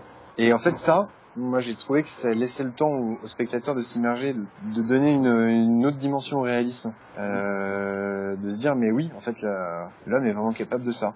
Et je crois que c'est euh, c'est marrant. Il y a des films qui pourraient plus, euh, bah, par exemple les films de Spielberg, euh, Soldat Ryan ou Les de Schindler, qui, qui, qui va vraiment montrer euh, la cruauté de l'homme, euh, la violence de l'homme sur l'homme. Et je sais pas. En fait, je crois que la violence de l'homme sur la nature, ça m'a peut-être un moment de ma vie aussi où je, sais pas. Là, ça m'a vraiment choqué. Alors évidemment, le, les scènes de, de violence sur les soldats étaient étaient, euh, étaient terribles. C'est pas, euh, j'étais pas moins ému de voir un, soldat tomber qu'un qu'un pauvre petit papillon mais euh, c'était juste cette résonance et c'est- cette comparaison euh, en permanence de de- de- de- d'hommes qui sont eux-mêmes écrasés par la nature et qui bah, sont en train de la détruire et se détruire euh, eux-mêmes. La liste de Schindler de Spielberg, à chaque fois que je le vois, je, je, je connais les, les scènes par cœur, et je, je chiale comme une madeleine, euh, Bien, ce ouais. qui est tout à fait normal, je veux dire, mais il n'y a aucune lassitude qui s'installe vis-à-vis du film, c'est-à-dire que je, euh, l'émotion est toujours intacte. Et alors, y a, mais il y a plein d'aspects sur ce film qui font à, à quel point il est, marquant, il est marquant. Ça fait partie des films à faire. Mais euh, en tout cas, ce qui, ce qui, ce qui différencie euh, la liste de Schindler, c'est que ce film-là, je, je dirais pas que j'ai plaisir à le voir, mais c'est, si, en fait, il est, il est tellement réussi que ça ne me, ça ne me dérange pas de le revoir à chaque fois, parce que je trouve que il- dans la finesse des personnages, du style euh, le, le, le chef de camp là, qui est joué par Ralph Fiennes, euh, c'est un, un monstre, mais il est, il y a plein de choses dedans, quoi. C'est pas juste euh, un, un espèce de monstre. Il est tellement riche comme personnage que c'est toujours intéressant à revoir. Et le deuxième, donc La folle journée de Ferris Bueller. C'est un film qui est sympa à regarder, qui n'est pas prise de tête, qui a un côté vraiment magique, quand on... qui part simplement et qui, à la fin, euh, je ne vais pas dire tout le film, mais euh, l'histoire du film, c'est euh, Ferris Bueller, qui est un mauvais élève de son lycée des années 90 ou début ou fin 80, je crois, qui veut sécher une journée. Donc il va faire croire à ses parents qu'il est malade pour pas y aller. Et c'est assez sympa d'ailleurs parce qu'il casse le quatrième mur dès le début du film, il parle à la caméra, donc il le laisse tranquille parce qu'ils doivent aller tous aller travailler. Et en, en parallèle, il y a Ferris son ami dont le nom m'échappe encore, qui veut aller chercher. Et euh, son ami, lui, est vraiment malade. Il est vraiment chez lui complètement malade et il est un peu pessimiste. Donc il refuse vraiment de partir. Et euh, tout le film aussi sur lui, ça va être la manière dont il va s'affranchir de ses parents, s'affranchir du... Et Ferris Bueller, c'est lui la manière dont il va lui montrer qu'on peut, euh, qu'on peut vraiment aimer le monde et se découvrir des choses, vivre, vivre un moment comme si c'était... euh, bah, vivre un moment vraiment pleinement. Ne jamais s'arrêter pour regarder ce qui va se passer. Après, c'est aussi sympa parce que c'est la version un peu euh, améliorative. On a un peu l'impression qu'il raconte à ses amis ce qu'il a fait. Et donc il y a vraiment un aspect qui est très graphique où il, ça part, il y a des références à pas mal de choses, à des comédies musicales. Donc, le premier film que j'ai choisi est, Naissance d'une nation. Euh, c'est euh, le classique euh, des classiques. C'est presque le film pour lequel on a inventé les ciné-clubs poussiéreux. C'est un film qui est incroyablement bien réalisé avec des, des scènes d'une très très grande ampleur. C'est un film qui en fait souffre pas des défauts des, des films de cette époque. Ce sont souvent des, des films très rapprochés. Là, c'est un film quand même avec ampleur scénaristique et de mise en scène euh, assez exceptionnelle. C'est pour moi un film qui représente bien la complexité euh, du cinéma muet. C'est-à-dire que euh, quand on pense cinéma muet, quand on imagine un, film muet, la plupart du temps, on pense à un film de Buster Keaton, un film de Charlie Chaplin. On pense généralement à des films comiques. Tout ça pour dire que je, trouve qu'on voit pas suffisamment de, films muets, alors qu'il y a des, chefs-d'œuvre. Alors bon, on les voit dans le cadre de, de, de, de ciné-club, alors que c'est un cinéma, euh, global, moi je trouve très touchant, euh, complexe, et euh, en fait beaucoup moins aseptisé que euh, une partie du, cinéma, notamment américain, des années 30, qui est très formaté. C'est un, film, à mon avis, qui nous donne à voir des, choses un peu inattendues. Et, et c'est un film surtout, voilà, c'est comme ça que je pourrais vous dire les choses. C'est un film qui pense pas comme nous, c'est-à-dire que euh, c'est un film qui trahit, qui traduit une, façon de penser qui aujourd'hui euh, la, la, façon de penser contemporaine. C'est un film qui euh, a la réputation d'être euh, raciste, hein. et euh, je pense que c'est vrai, c'est un film raciste, hein.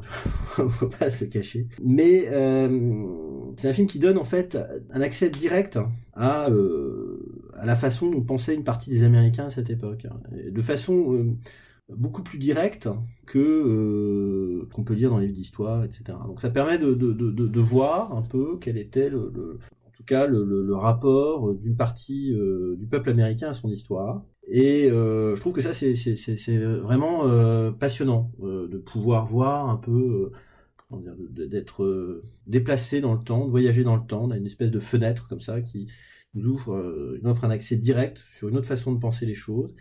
Et je trouve que c'est euh, incroyable et ça traduit que euh, le cinéma est véritablement un art aujourd'hui classique qui nous permet d'avoir un prise directe avec des, époques qui sont plus plus les nôtres du tout. Saléa, 37 ans.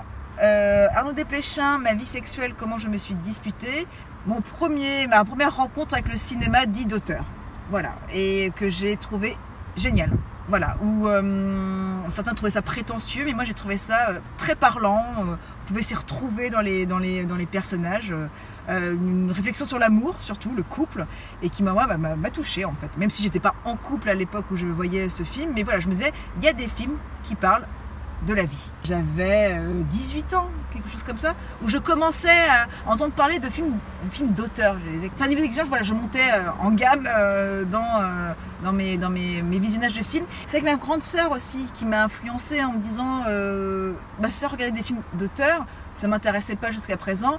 Et puis je sais pas, la l'âge, la, la, perspective d'aller à la faculté faisait que j'avais envie de, de, devenir plus exigeante dans mes choix d'auteur, de, de films. Et en parallèle dans mes choix d'auteur aussi, en parallèle dans la littérature. Tout ça allait ensemble, je trouvais. En tout cas, ça s'est passé comme ça pour moi.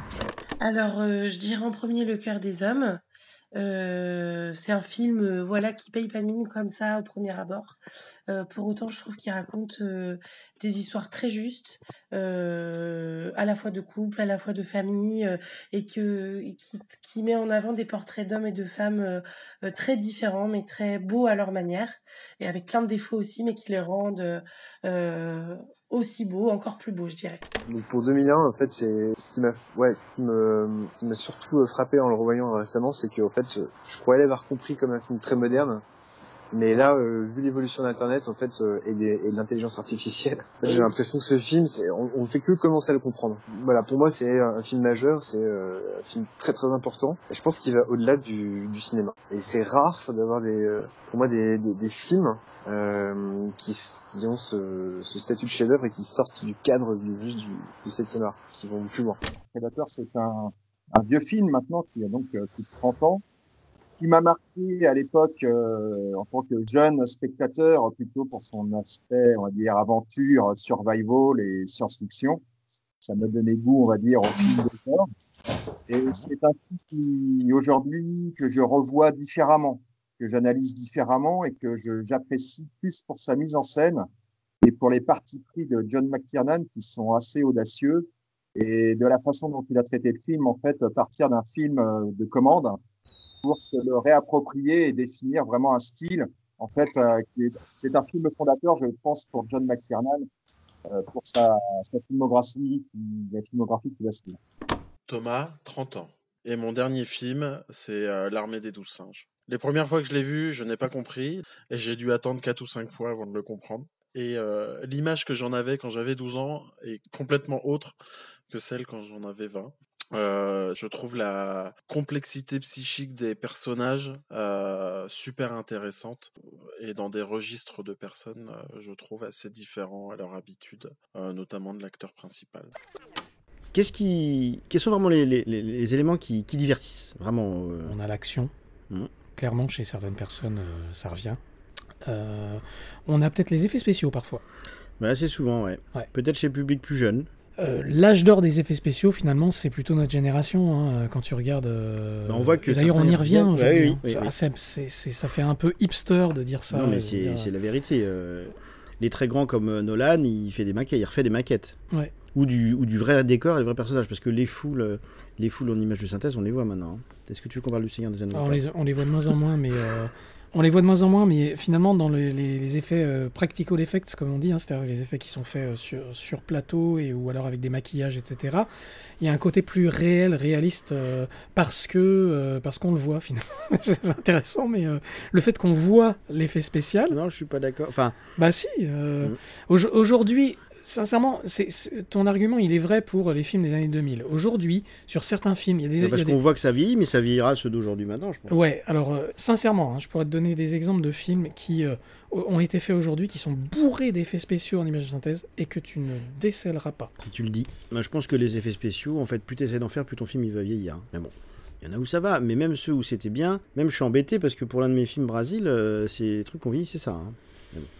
Ouais, euh, Euh, mais Brasil n'a pas si vieilli que ça, hein, sincèrement. Donc euh. l'action, les effets spéciaux, savoir si la violence et le sexe, comme on dit souvent, euh, c'est peut-être parce qu'on connaît que des, des gens formidables, mais c'est pas tellement apparu que ça. Ouais, euh, alors que c'est souvent effectivement. Bah, on dit que c'est des ingrédients, mais Ouais. là, je trouve pas trop. Et puis une petite mention pour aussi tous les films qui sont spectaculaires, les films de sport, Point Break, des films où il va y avoir en fait, euh, et ça peu importe l'histoire, euh, l'histoire n'est qu'un prétexte, mais le, le spectateur n'en veut pas ou est-ce qu'il est allé pour voir des scènes de parapente ou de surf ou de euh, films de sport extrême aussi, il y en a pas mal. qu'on C'est intéressant d'ailleurs, là tu es en train de glisser vers un thème qui est intéressant, c'est le thème de l'identification du spectateur. On a un certain nombre de films là euh, qui sont. euh, on se rend compte que euh, l'affect que les gens mettent dans le personnage est souvent lié à ça. Je pense à Wonder Woman, Mhm. qui est euh, l'archétype de la femme forte, dans laquelle se retrouvent un certain nombre de, de femmes, je pense. hein. Euh, Tu veux pas juste dire, euh, toi, ce que tu penses de ce côté euh, des, des- des belles images dont on prend plein la. Finalement, quand tu vas au cinéma, tu y vas pour, aussi pour ça. Mais il y en a, non, ils vont que pour ça même des fois. Oui, mais je, moi je, je porte pas de jugement par Le, rapport le à ça. succès des, des taxis, c'est ça aussi. Enfin, il y en a plein. Hein. Ouais, alors euh, les taxis. on- Non, mais je parle de leur succès. part, je pense. Ils ont eu un succès public, quoi. C'est ça que je veux dire. c'est ça. Euh, et puis il y a des films qui arrivent à donner ce plaisir euh, du spectaculaire, des images où t'en prends plein la vue, où t'en as pour ton argent. En plus avec la 3D là qui est arrivée, alors elle peut être motivée comme dans Gravity par exemple, mais souvent Ouais, elle est pas motivée. C'est juste pour rajouter ce spectacle. Euh, Il y en a qui, en fait, euh, vont greffer de l'intérêt là-dessus. Moi, je pense que le succès de Titanic est en partie dû euh, aux scènes de, de catastrophe qui sont très bien réalisées. Euh, même si c'est une position de spectateur un peu bizarre, le film avait été un gros carton. Euh, à mon avis, c'est uniquement à cause des effets spéciaux. Enfin, il y a l'histoire. euh, Non, je pense que c'est plus large que ça. T'enlèves Bon, ça. On en, a déjà parlé. Ouais, on a déjà parlé, mais euh, oui, il y a l'histoire du sacrifice de. Mais bon, le film tient pas la route si c'était juste un huis clos euh, dans une cabine. Enfin, il tient pas la route, ça, ça peut être bien. Moi, pu, j'aurais préféré un film où ça, aurait, ça serait passé juste pendant le drame du Titanic, un truc euh, Idée, idée. intimiste. Idée non, mais franchement, film. franchement, plutôt que espèce de. C'est le futuroscope en fait. Ouais, c'est ça. Et je mentionne d'ailleurs euh, Jean-Jacques Hano qui a essayé avec ces, ces films dont la, la primauté est d'être spectaculaire de faire du scénario et son film assez, qui est un peu ancien maintenant, Les ailes du courage avec euh, Val Kilmer. Ouais, excellent, qu'on pouvait voir au Futuroscope, Futuroscope, ouais, et où il, y a, il a fait un scénario, c'est les premiers films parce qu'avant en fait, si tu 3D. voulais avoir du spectaculaire, c'était des beaux poissons, des beaux papillons, des vols au-dessus de la montagne, mais il n'y avait pas d'histoire. C'était un des premiers films en 3D avec un scénario. Euh, Je avec euh, premier, Captain. EO de Michael Jackson euh, qui passait euh, à Disneyland. Dans lequel il y, ouais, ouais, bah, avait quelque chose quand même. Ça, c'était vachement bien. J'ai pas vu. Je crois qu'ils l'ont ils l'ont remis récemment là, pour, pour l'anniversaire du Je film. dis ça par rapport parce qu'on l'a mis en opposition, pas en opposition justement, on parce qu'on l'a mis en, en balance avec la cinéphilie. C'est pas forcément un gros mot non plus qu'un film puisse être spectaculaire ou avoir des, des beaux effets spéciaux, etc. Enfin, faut pas tomber dans l'autre truc en fait. On pourrait dire à des gens qui ne voient que des films, euh, bah, découvre autre chose. Faut que tu regardes des comédies, des... mais faut pas non plus bannir forcément euh, Ah non, ces films-là de. Oui, mais enfin, tu sais ce qui se dit, quoi. C'est euh, des films à gros budget, c'est pour que l'émission impossible, ça n'a aucun intérêt parce que c'est que des prétextes à effets spéciaux, tout ça. Ouais, on va pas revenir là-dessus, mais moi, pour moi, les films à gros budget, euh, moi, pour moi, il y a absolument rien de péjoratif par rapport à ça. Non, pas gros budget, mais le, côté effets spéciaux spectaculaires, il peut être intégré à, à un grand film en fait. C'est Euh, le cas de. Interstellar. Je suis entièrement d'accord avec toi.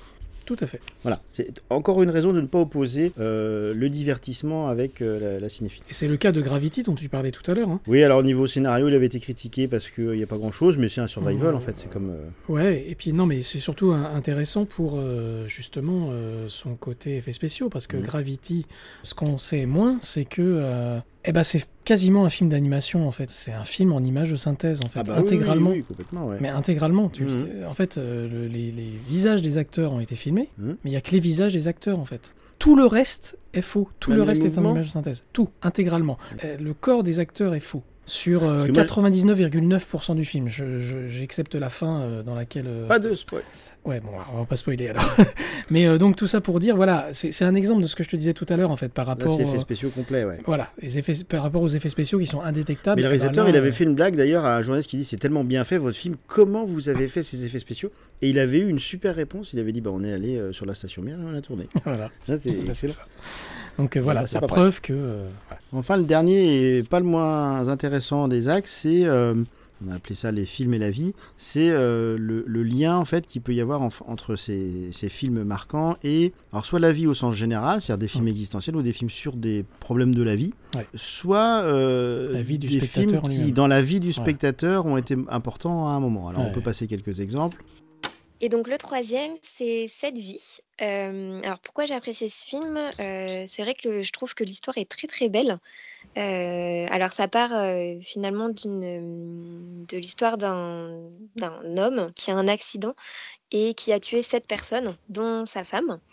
Et l'acteur décide de changer la vie de sept personnes en faisant euh, don d'une part de lui. Donc euh, il va vraiment tester euh, globalement toutes les personnes à qui il va souhaiter changer la vie, dont par exemple un homme qui est aveugle et il va lui donner, alors je vous laisserai découvrir par quel moyen, mais bah, c'est la vue. En fait, il va lui rendre la vue. Et, finalement, en fait, vraiment tout le film tient en- nous tient vraiment en suspense sur le devenir de l'acteur principal qui est encore une fois joué par Will Smith. Donc Ouais. vraiment, c'est, il y a une histoire d'amour et il y a vraiment toute l'histoire d'un, homme qui finalement vit avec euh, quelque chose qu'il a sur le cœur et, et il essaye de se rattraper un petit peu euh, à sa manière. Donc c'est, ça m'a, ça m'a euh, totalement ému. Donc c'est, Et le troisième film, c'est Le Cercle des poètes disparus. Euh, c'est un, ça se passe dans un lycée euh, très bourgeois où on sélectionne l'élite des élèves.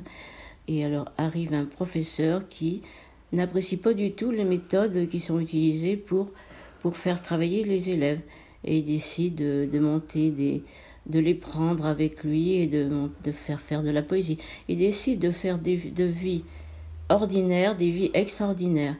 Euh, en deuxième, je dirais le Cercle des poètes disparus, euh, euh, notamment pour la puissance émotionnelle de la scène de fin, quand le- tous les élèves se lèvent pour euh, dire au revoir au, au capitaine. Euh, voilà, c'est la scène qui me fait pleurer à chaque fois alors que je l'ai vue 253 fois.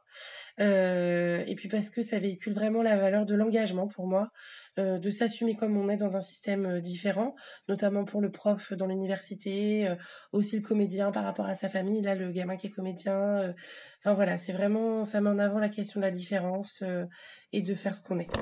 Wonder Woman parce que ça montre une autre image de la femme forte et, et euh, une héroïne. Donc, euh, Et troisième, c'est hum, The Land Botch. Pourquoi? Bah, C'est mon côté gourmande. Donc, euh, les petits repas avec euh, petit côté amour aussi qui est là. Euh, Mange Prix M, Bon, bah ça va dans la continuité. Je vous passe les détails de quand est-ce qu'il est apparu dans ma vie. Toujours est-il, la remise en question de Julia Roberts, qui est quand même l'actrice qui a aussi marqué ma vie.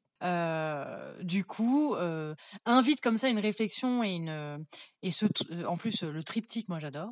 Et au-delà du triptyque, invite vraiment la réflexion sur le côté bonne bouffe, amour et bien sûr un peu de spiritu- spiritualité. Ça, ça manque à personne.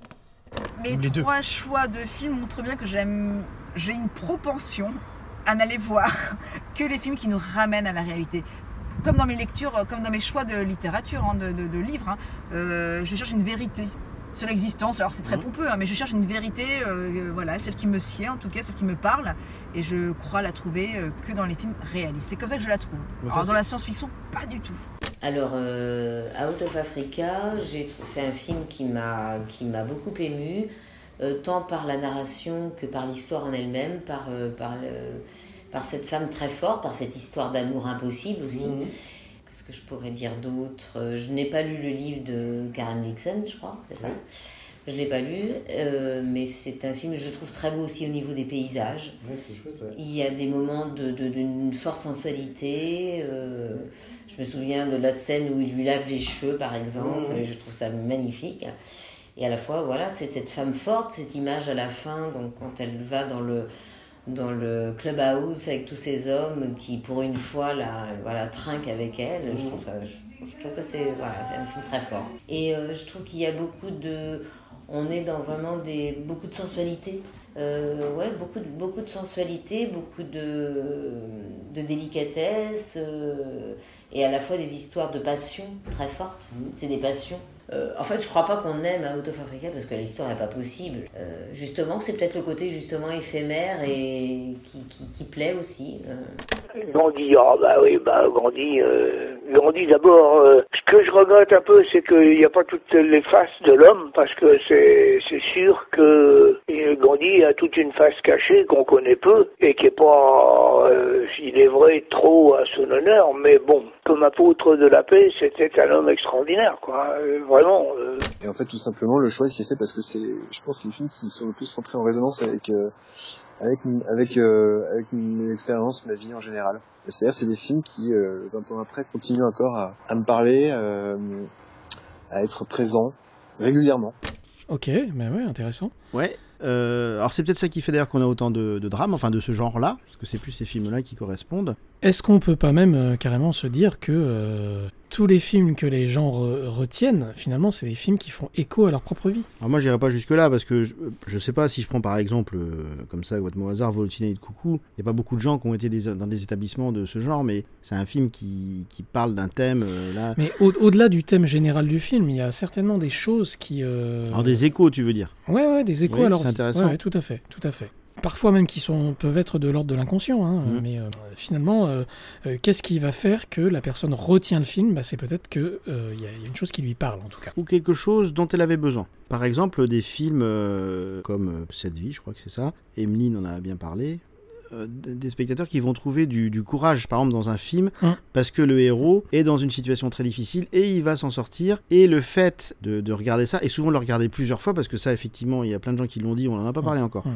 Le, le multivisionnage. Souvent, les, les gens, c'est des films, ils l'ont vu énormément de fois. Ouais. Ah oui, tout à fait. C'est parce qu'en fait, ça leur donne sans doute sur le moment où ils regardent et après, en sortant du film, un- par exemple, euh, du courage, s'ils ont besoin de courage à ce moment-là. ouais. Ou de l'inspiration avec le cercle des poètes disparus et qui sont dans une école où ils s'ennuient et ils voient un prof comme ça et ça les fait rêver, etc. Ouais. Toi, tu parlais de valeurs, même que ça pourrait nous amener des, des valeurs, c'est ça? Exactement, ouais. Quand tu... En fait, quand tu parles de, euh, de, de cette vie, moi, ça me fait penser justement à- au thème des valeurs, qui est euh, qu'il y a certains films qui véhiculent des valeurs, comme on le disait tout à l'heure, hein, quitte à ce que ce soit des valeurs qui sont parfois un peu, pas, pas clichés, mais en tout cas un peu simplifiées.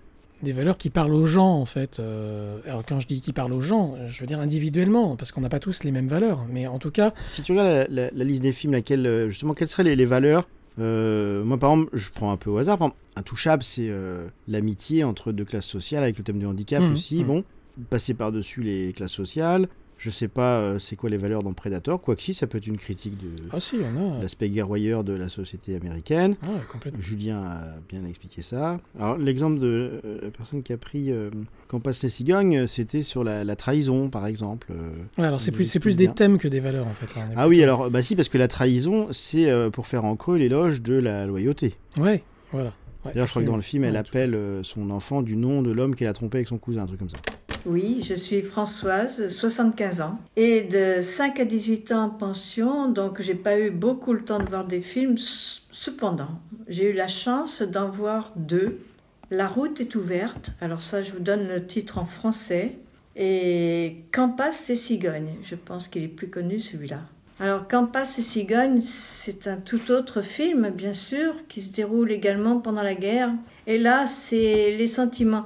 Euh, ce qui m'a, j'étais jeune et j'avais du mal à comprendre que pendant un pays en guerre, alors que tout le monde se démenait dans, de, dans des sentiments très nobles, il y avait un jeune homme qui profitait de ça pour ne pas faire la guerre et piquer la copine de son cousin. En fait, c'est ça le, le, travers de, du film. La souffrance, alors le cousin est décédé, mais la souffrance de la jeune femme qui reste et puis qui a compris et, voilà, qui traverse sa guerre très très difficilement au milieu de toutes les autres personnes qui sont un peu contre elle, et dans sa misère affective, euh, dans tout. Et elle a malgré tout en plus adopté un enfant, un enfant qui se retrouvait orphelin de par la guerre, mais elle lui a donné le prénom de, du jeune homme qui était parti. Et bon, à la, fin, bien entendu, elle était belle parce que bah, tout le monde est content de se retrouver. Mais le, le, le gros truc pour moi, surtout du haut de mes 15 ans, c'était cette euh, trahison du jeune homme euh, par rapport à son cousin. Les petits mouchoirs, c'est euh, l'époque très individualiste Ouais, ouais. dans Ouais, laquelle on est. Et il y a une critique de ça parce que les personnages nous sont sympathiques, mais en même temps, on se dit, ils sont en train d'en- en, vacances alors que leur pote, il est en train de crever à l'hôpital. Qu'est-ce qu'ils sont dans leur bulle, quoi. Donc là, qu- qu'est-ce que tu vois d'autre, toi, comme, comme valeur qui ressortent Parce qu'effectivement, je trouve que c'est une bonne approche aussi. Pas valeur dans le sens euh, valeur morale avec la M majuscule. Si, mais euh, si, on est. On Mais est des valeurs sur- humaines, on va dire, Ouais, ouais, voilà. on est aussi sur les valeurs morales, euh, oui, ou les valeurs humaines. Aussi, euh, la force de l'amitié, euh, Oui. la bienveillance entre les gens, la fraternité. on a tout un tas de films comme ça qui font appel à ces valeurs-là. Mhm. euh, Et c'est pas un gros mot de le dire. Ah, pas du tout. Non, parce qu'on va, va dire un, il y aurait des films avec des valeurs morales. Tout de suite, on, on dirait vous allez sur un terrain. Mais moi, ce que je remarque en regardant euh, ces films, c'est qu'effectivement, euh, ce qui peut faire qu'ils vont marquer, c'est qu'ils vont apporter de la nourriture de ce point de vue-là. Mhm. Pas à la manière d'un discours philosophique ou religieux, etc., imposé de l'extérieur. Mhm. Euh, à la manière, à une manière narrative, où il y a des personnages qui vivent quelque chose, qui se retrouvent. C'est pas, je veux pas critiquer les autres formes de discours, mais c'est pas une, une maxime de La Rochefoucauld sur le- la, la flatterie. Ça va être l'histoire d'un personnage auquel on va s'identifier, qui euh, se fait avoir en se faisant flatter, comme la relation, euh, par exemple, très forte euh, père-fille, et la peur d'être abandonné par son père, qui est traité dans Interstellar, Mhm. dans un cadre Ah oui, complètement complètement, différent. Mais c'est ce qui est le plus intéressant dans le film d'ailleurs. Mais même sur des trucs plus, plus larges, hein, Wonder Woman par exemple, c'est l'éloge de la femme forte. C'est un film euh, éminemment fémi- féministe, Oui, en fait, quoi qu'en ouais. pense euh, James pas- Cameron. je- je l'ai pas vu. Mais c'est sans doute euh, effectivement un thème qu'on pourrait presque généraliser, en fait, le thème des valeurs, de, de- du, du discours sous-jacent au film. Et même, qu'est-ce que tu penses de la lecture de dire, c'est un peu curieux comme expression, mais elle me vient, donc tu me dis ce que t'en penses, qu'il y aurait même des films, alors il y en a qu'on va voir juste pour le plaisir, on en a parlé, on peut voir les films pour réfléchir aussi, on, on a des exemples, Ouais. des films qui aideraient les gens. Complètement. Qu'est-ce que tu penserais de cette manière de, de parler de certains films, des films qui à un moment vont aider quelqu'un Euh, donc à la recherche du bonheur, c'est véritablement mon film préféré, qui est basé sur euh, une histoire vraie. Donc euh, pour faire euh, court, c'est l'histoire d'un père de famille qui a du mal à gagner sa vie et qui se retrouve seul à élever son fils et qui est sans emploi. Et par-dessus tout cela, il se retrouve à vivre dans la rue. Et euh, véritablement, cette histoire, c'est une émouvante histoire qui montre que, eh bien, malgré tout, euh, on peut, euh, on peut surmonter vraiment tous les obstacles. Et euh, ça, ça nous montre vraiment que, quoi qu'il arrive, il faut toujours garder confiance en soi, ne jamais baisser les bras. Et euh, bah, bien sûr, euh, faire preuve de courage et de persévérance. Euh, du même coup, le deuxième, c'est euh, Ma vie pour la tienne. Euh, donc euh, cette histoire, elle m'a beaucoup marquée car elle raconte euh, la vie d'une petite fille qui a été conçue en fait dans le but de disposer d'un individu compatible génétiquement avec sa grande sœur qui est atteinte d'un cancer. Effectivement, en fait, l'histoire de Ma vie pour la tienne ouvre vraiment un champ de réflexion sur le rapport à la maladie et à la mort qui, Mhm. je trouve personnellement en France, on, on- ça devient un sujet, un sujet véritablement très tabou. Euh, notamment, en plus de ça, ça euh, montre un peu aussi les disparités qui, peut- qui peuvent exister euh, dans les liens familiaux et euh, la moralité un peu de la conception d'enfants médicaments et euh, sur le devenir euh, psychologique de ces êtres qui sont euh, finalement un peu condamnés à une, solida- à une solidarité fraternelle et inconditionnelle euh, vraiment dans, dans la famille. Euh, alors que finalement, et c'est pour ça aussi que dans le film, euh, donc la, la petite sœur qui a été conçue euh, pour, euh, pour répondre à la maladie de sa grande sœur, va mener un procès finalement pour devenir indépendante et, et ne plus avoir à, à subir tous les prélèvements d'organes finalement sur son corps. Mhm. Donc c'est une histoire qui est très poignante. J'ai pleuré, mon conjoint a pleuré, ce qui est très rare. Mhm. Et donc voilà, vraiment, c'est c'est un film qui est admirable puisqu'on voit vraiment la force, euh, la force qui peut exister euh, dans, dans la famille et notamment euh, la mère qui essaye de se battre euh, contre tout pour euh, garder sa fille en vie. Donc euh, euh, moi, j'aime beaucoup tout ce qui euh, tout ce qui est en lien, bah, effectivement, oui, avec la vie, avec euh, bah, ce qu'on peut côtoyer au quotidien, des, des choses où euh, j'aime bien qu'à la fin, il y ait une petite morale et où on arrive à se remettre aussi un petit peu en question en se disant, euh, oui, bah, effectivement, euh, là, euh, par exemple, euh, notamment le, à la recherche du bonheur, où quelquefois on va se plaindre de certaines petites choses. Et finalement, ça, c'est le type de film que j'aime bien, qui nous fait vraiment nous prendre, nous rendre à l'évidence que bah non, en fait, il faut réussir à garder le courage et, et essayer de s'en sortir. Et c'est vraiment ça que je recherche. euh. Ça permet vraiment de relativiser sur les petits problèmes du quotidien en se disant oh là j'ai mal au ventre, euh, là euh, je me suis pris- fait prendre une, enfin j'ai eu une queue de poisson par un automobiliste. Bah en Mhm. fait, euh, quand on voit ce type de- d'histoire, euh, bah oui clair, en fait ça nous fait nous rendre à l'évidence que bon bah c'est bon, c'est pas les petits tracas qui font que il faut qu'on se prenne la tête ou quoi que ce soit quoi. Alors, Agathe, 41 ans. Alors, sur la route de Madison. Alors, pourquoi j'ai ce film a marqué Enfin, pourquoi? Ce film m'a marqué parce que, parce qu'à vrai dire, c'est tout ce qu'une femme peut se dire quand elle est avec un homme, c'est-à-dire si jamais, alors qu'elle est bien, hein, si jamais quelqu'un, euh, le coup de foudre, en fait, euh, redouté et attendu, je pense, par toutes les femmes, si ça m'arrivait, qu'est-ce que je ferais? Et c'est le choix euh, face auquel on est quand on est en couple. Euh, quelque chose ou quelqu'un peut faire euh, un raz-de-marée en fait sur son quotidien. Donc les vestiges du jour pour moi ça représente tout ce que j'aime euh, chez les gens, enfin les relations entre les gens, c'est-à-dire la, vraiment la hauteur et de vue et la noblesse des sentiments. C'est un film qui je trouve admirable et dans son jeu, enfin dans le jeu des acteurs et dans l'atmosphère de ce vieux manoir anglais euh, après la guerre, enfin je sais plus exactement la période mais je crois que c'était après le traité de Versailles. C'est c'est deux personnes qui s'aiment profondément avec des avec cette retenue, cette pudeur, etc. Ça m'a bouleversée et de voir que ça se finit, euh, ils se ratent en fait, ils vont pas ensemble ces deux-là et j'ai trouvé ça malheureux mais en même temps très très beau, euh, très sensible et en même voilà c'est la pudeur des sentiments que j'ai aimé. Donc la belle histoire, euh, pas tant pour l'histoire, mais par rapport à tous ces moments dans la vie où on se dit j'ai déjà vécu, ça je suis déjà venue là, j'ai déjà connu cette personne, mais euh, voilà, mais où, quand, comment, euh, voilà, et on, se retrouve dans un une espèce de no man's land où on, on comprend pas pourquoi ça on l'a déjà vécu. Le deuxième film, bah, du coup, c'est Patient. C'est le film. euh, alors, moi, j'avais lu le livre. J'ai même lu le livre deux fois, et tu sais à quel point j'adore lire. Donc, c'est la, c'est la vie de Grand Corps Malade.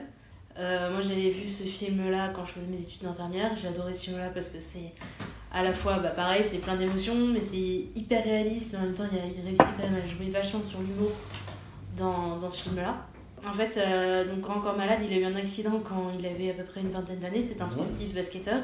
Et sauf que bah, il a tapé un jour trop fort contre euh, le fond d'une piscine au niveau des, des cervicales. Et donc, du coup, il a été tétraplégique. tétraplégique. Et donc, du coup, ça parle du coup de toute sa, toute sa rééducation. Donc euh, son départ à l'hôpital et de l'hôpital et du coup son arrivée en maison de rééducation et toute, toute la rééducation, les équipes soignantes, euh, les, autres, euh, les autres patients qu'il a rencontrés, la vie là-bas, etc. Et donc c'est hyper touchant parce qu'on voit bah, qu'ils réussissent quand même à, à se- créer un petit monde en fait là-dedans, à se trouver, à se trouver des amis, à s'amuser quand même, à être content du moindre, de la moindre petite évolution que nous aujourd'hui, bah, ça nous paraît normal de pouvoir tenir un stylo ou quoi. Et lui, bah, il est hyper content parce qu'il y arrive, enfin quand il y arrive.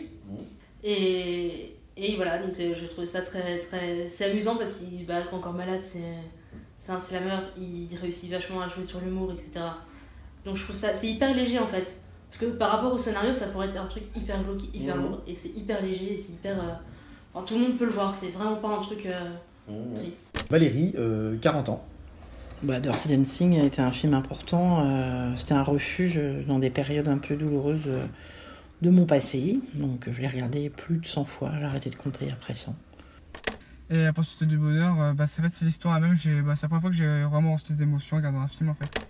L'exemple de Valérie qu'on vient d'entendre, c'est un exemple parfait par rapport à ça. Oui, alors, elle, elle s'est pas étendue parce qu'on voulait pas non plus euh, demander aux gens de leur raconter leur vie. Mais moi, je l'ai perçu qu'à certains moments, des gens parlaient d'un film qui, à un moment de leur vie, a été important, ce film-là. Un petit peu, ça m'a fait penser comme si on parlait d'une rencontre. Tu sais, une rencontre avec quelqu'un. Tout à fait. Tout le monde dit ça, que dans ma vie, il y a eu des rencontres qui ont été importantes. Je pense que. C'est une forme de rencontre Ouais, avec différente, un mais film. avec une Ouais, œuvre, une ouais. rencontre avec une œuvre. C'est possible, c'est concret, et que ça peut vraiment être important même dans le trajet de quelqu'un. Voire, on n'en a pas là, mais moi j'ai entendu parler de cas de, pro, de gens qui faisaient une profession suite à un film qu'ils avaient vu dans leur adolescence. C'est vrai. Là, on n'en a pas, mais moi je, je sais qu'il y a sans doute beaucoup d'enseignants où le, le cercle des poids disparus a été important pour eux. Oui. J'ai entendu des gens qui ont fait médecine parce qu'ils. C'est une série, mais qui a vu des Doctor House. Jeanne et Serge, euh, à une époque. euh, T'as voulu faire du volet C'est ça. A inspiré énormément. Bon, T'es pas obligé de, de casser mon truc, mais euh, je pense que c'est pertinent l'idée de d'une rencontre avec un, un- un film. C'est curieux de le dire comme ça, non, mais, mais c'est euh, vrai, c'est vrai. Et le film qui tombe au bon moment, soit parce qu'on va vers lui, soit parce qu'il tombe au hasard ou qu'il nous est conseillé par quelqu'un. Mm. Et euh, je, je trouve ça très intéressant euh, parce que ça permet aussi de parler de la question de la réception euh, des films, qui est une part. J'en ai déjà parlé dans d'autres épisodes qu'on a fait avant. Ça fait partie intégrante, même quand on fait un film, quand on, écrit le film, ou quand on s'apprête à jouer Mm, un film. mm. Il y a des, des- des- Une des part humains après qui vont le voir. Bien sûr. Il y a une part qui- d'identification dans, euh, dans, euh, de la part de l'auteur, mais également de la part de la personne qui est spectatrice. Ben oui, c'est pour ça que je parle de rencontre et que. euh, Et le dernier que j'ai choisi, c'est Goodbye Lénine. Alors Goodbye Lénine, pour une raison un peu particulière, c'est que moi C'est je plus suis... arrêté, c'est ça. C'est ARSM, c'est parce que je suis germanophone, donc j'ai fait allemand, j'adorais l'allemand, c'est une langue que j'ai aimé étudier et apprendre. Et lorsque Goodbye Lénine est sorti, euh, pour moi ça a marqué la fin d'une époque. Bon, moi j'ai commencé l'allemand en 89, donc année symbolique, donc j'ai connu l'avant, l'après. J'ai travaillé en Allemagne où on sentait encore la division à Berlin entre les O6 et les V6. Euh, Goodbye Lénine, c'est l'histoire d'un jeune homme dont la mère euh, tombe dans le coma et se réveille. Et le, le médecin lui dit Mais non, mais vous ne pouvez pas lui annoncer que le mur est tombé et que maintenant c'est la réunification. Et donc il recrée l'univers. Il recrée l'univers. Alors il y a une scène qui est très drôle c'est qu'à un moment dans la cuisine, il recrée l'univers. Alors les vêtements, les actualités, il va essayer de tout recréer pour que sa mère ne soit pas perdue, ne découvre pas que oh là là, mon Dieu, il n'y a, plus- il y a plus de Berlin-Est. Euh, et puis tout le monde est dans le même Berlin. Il y a une scène qui est très drôle. euh, bon, quand on connaît un peu l'Allemagne, il va chercher les fameux gourqueux, là, ces espèces de gros, gros cornichons en bocal, qui c'est très typique de la cuisine en plus euh, euh, d'Europe de l'Est en fait. Euh, et puis c'est c'est ce côté nostalgique. Moi, ce qui m'a marqué, c'est de se dire que c'est un monde qu'on ne connaîtra plus, que les jeunes générations, même les jeunes Allemands, ne connaîtront plus. Quand on a fait de l'allemand comme moi, on est marqué parce qu'on a connu l'avant, on a connu l'après. Il y a toutes ces références euh, qu'on est capable de comprendre. Donc sinon, mon deuxième film préféré, euh, c'est euh, Dr Patch. Donc ça, c'est parce que toujours pareil euh, dans mon côté romantique, parce qu'à un moment donné du film, euh, l'amoureuse du docteur Patch se fait assassiner par un malade psychiatrique. Bon bah for- forcément, forcément, j'ai fait psychologue depuis, mais euh, bon bah au moins ça a soigné ma vie quoi. Elena, 17 ans. Et le dernier film que j'ai choisi, c'est Split. Euh, c'est un film euh, avec une ambiance euh, un peu particulière qui m'a marqué, qui m'a fait réfléchir aussi sur la schizophrénie. Sébastien Lavaux, 46 ans. Donc le premier, ce sera Cyrano de Bergerac, un parapno. La raison, elle est très très simple. C'est un livre que j'ai présenté au bac de français. Et donc j'avais adoré au bac de français et j'ai retrouvé exactement les personnages dans le film avec voilà la, la même structure, la même voilà, c'était parfait. Et le troisième, qui est très très personnel, c'est La Vache prisonnier, puisque c'est euh, mon grand-père qui m'a fait découvrir ce film et qu'il avait vécu la même situation puisqu'il s'était évadé. Alors pour Grand Dog Day, euh, c'est en fait le film que j'ai vu le plus de fois. Euh, donc l'histoire est sans doute assez connue. C'est le héros qui est bloqué dans une ville de province où il se passe rien de rien et qui revit tous les jours la même journée. Et on suit les étapes de son évolution psychologique. Il y a certaines étapes qui sont particulièrement marrantes. ma préférée étant celle où le héros devient dépressif parce que il est complètement bloqué dans, cette situation, et il essaie sans succès de se suicider par tous les moyens imaginables. Le héros au départ est extrêmement blasé et euh, comme il se trouve euh, forcé de, de, vivre tous les jours euh, la même situation ou les mêmes situations avec les mêmes personnes, après les avoir totalement exécrés, il va finir par euh, par s'y attacher et euh, révéler, euh, révéler des côtés assez sympathiques de sa personnalité, alors qu'au départ, c'est pas forcément un personnage très agréable. Ça, ça m'a marqué dans le sens où maintenant je ne vois plus qu'à la paix dans le monde. Le premier auquel j'ai pensé, c'est Couleur pourpre de Steven Spielberg, parce que c'est la première fois que je voyais un film avec qui m'a donné autant d'émotions un film autre que les téléfilms, parce que j'avais l'âge de euh, de voir autre chose que des téléfilms. Et, euh, et c'est le premier film voilà, qui m'a donné beaucoup d'émotions euh, et devant lequel je pense avoir pleuré. J'ai lu plein de critiques là, notamment sur, sur les films, parce qu'effectivement je voulais voir un peu les critiques qui pouvait y avoir sur les films que j'avais choisis. Et j'ai été abasourdie par certaines critiques qui étaient soit très positives, dans ces cas-là j'étais plutôt contente, et à d'autres moments qui étaient très négatives, mais où limite je voyais pas la valeur ajoutée du, du commentaire, et je trouve ça dommage certaines fois qu'il y ait autant de critiques, et des fois des critiques très négatives et très fortes.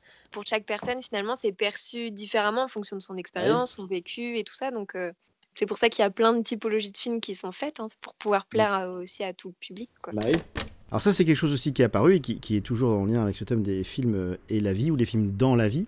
Moi, je parle un peu comme Edouard Baird, là. Les films dans la vie. c'est vrai, il y a un peu de ça. Toujours dans cette thématique du rapport entre les films et, euh, et, la vie, de manière globale, euh, on a aussi, il faut en parler, les, films d'enfance, c'est-à-dire des gens qui nous ont... Alors, on n'a pas interrogé d'enfants, mais on a, des ados, et puis des gens, donc on l'a dit, de tous âges, vous l'avez entendu. On a des cas, effectivement, de films qui ont marqué parce que c'était un film qu'ils avaient eu dans leur enfance et qui leur a beaucoup marqué. Ah bah, absolument, oui. Il y en a beaucoup d'ailleurs. Peux-tu hein. nous les faire écouter? Mais les voici. Parce que c'est toi le DJ Master. Euh, le premier film que j'ai choisi, c'est The Hunger Games, car euh, le caractère de l'héroïne euh, m'a vraiment plu et c'est un film que j'ai regardé vraiment beaucoup quand j'étais un peu plus jeune. Ensuite, le deuxième film, c'est Toy Story, parce que c'est un film qui a marqué mon enfance. Je le regardais à peu près tous les jours quand j'étais petite. Dans un registre complètement différent, je dirais The Mask, euh, parce que c'est le film que je connais le plus par cœur, je pense, euh, et que je regardais avec mon, petit frère, donc ça me rappelle des, chouettes souvenirs. Alors le premier film auquel je pense, c'est L'ours. Euh, pourquoi? Parce que c'est mon premier film d'horreur. Premier film d'horreur parce que j'ai vu ce film à 4 ans, à, à Cotteret, dans les montagnes.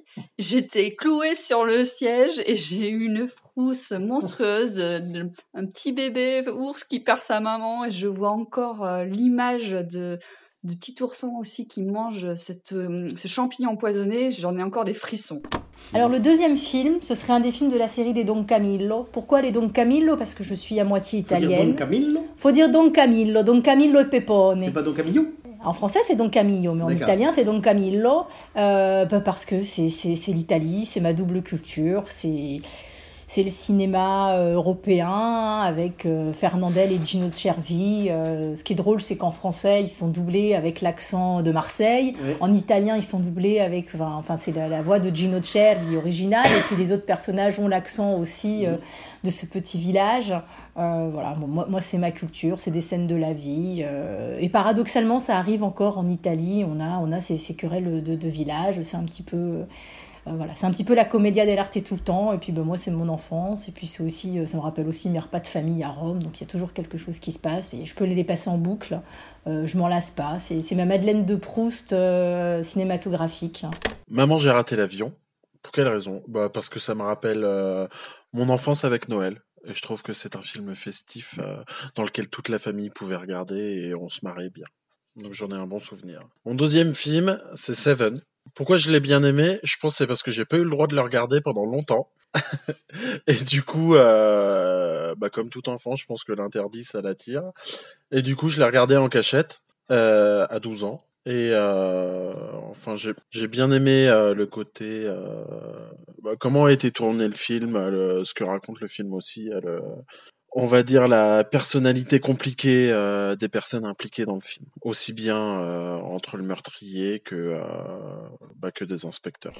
L'école fantastique, je l'ai regardé de nombreuses fois. Euh, c'est des super-héros, c'est une sorte d'école de- d'apprentis-héros en gros. Bah je sais pas en fait, l'histoire me, me plaisait, j'aimais bien l'humour et tout ça. Euh, je sais pas, quand j'étais petit, je faisais que de le regarder en boucle. Et le troisième film, donc Monstres et compagnie, euh, c'est pas vraiment, enfin, c'est pas, le c'est pas un chef-d'œuvre ou quoi que ce soit, mais c'est c'est mon film d'enfance. J'ai passé ma, j'ai passé 5 ans à le regarder non-stop. Donc, euh, donc voilà, et bah, même encore aujourd'hui, ça m'arrive de le regarder et, je rigole à des blagues comme un gamin, donc, euh, donc voilà. La vache et le prisonnier. Ah, la vache et le prisonnier. Ça, c'est un film qui a enchanté ma jeunesse. Il était aussi en noir et blanc, avec euh, Fernandel, qui est vraiment extraordinaire. Bon, c'est... euh, quand on voit les, les remakes euh, actuels, euh, ça n'a rien à voir avec euh, ce film original, quoi. C'était vraiment...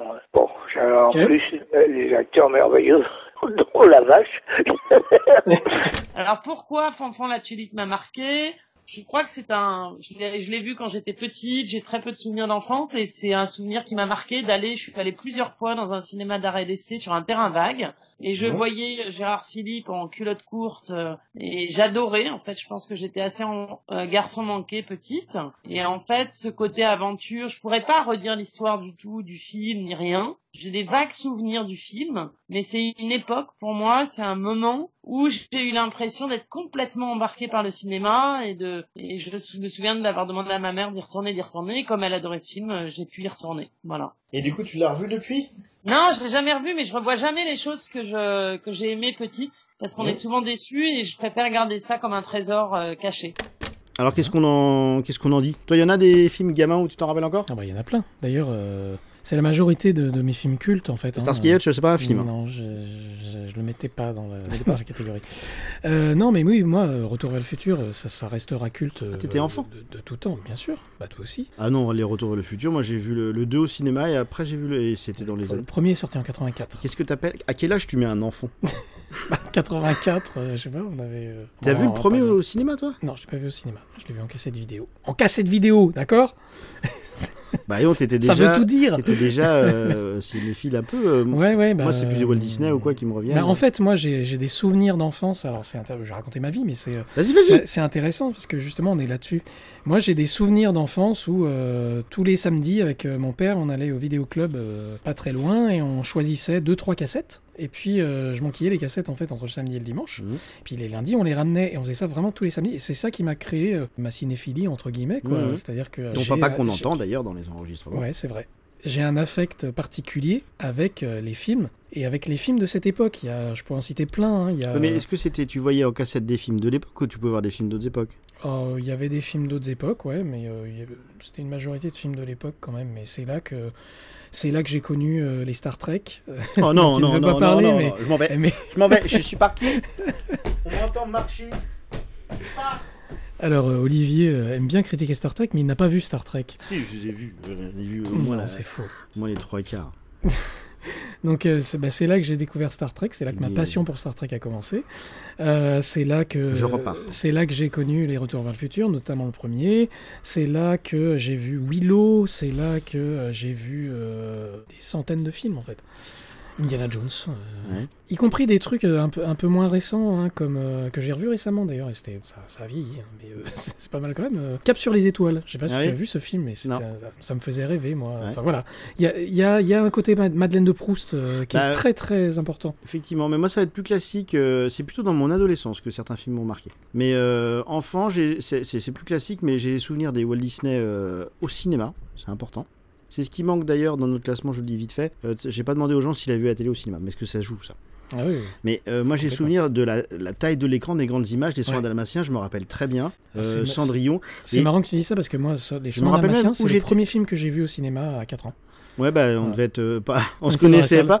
Si ça se trouve. Et je me rappelle encore où j'étais assis. Ouais, ouais, moi aussi, je me souviens bien. Et avec qui j'étais Et voilà, donc euh, c'est- ça, c'est des souvenirs très forts.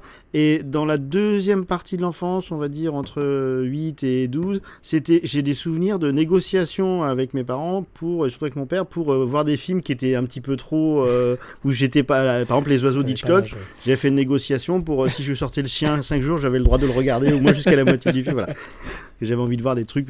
Normalement pas de mon âge, enfin voilà, c'est Ouais, ouais, ouais. c'est ça dont j'ai le souvenir. Et je regardais aussi en boucle West Story et, euh, Ah ouais. et les films des Charlots. Ah, et je ne veux pas que tu fasses Alors, de commentaires. Pas de Charlots, mais des Charlots.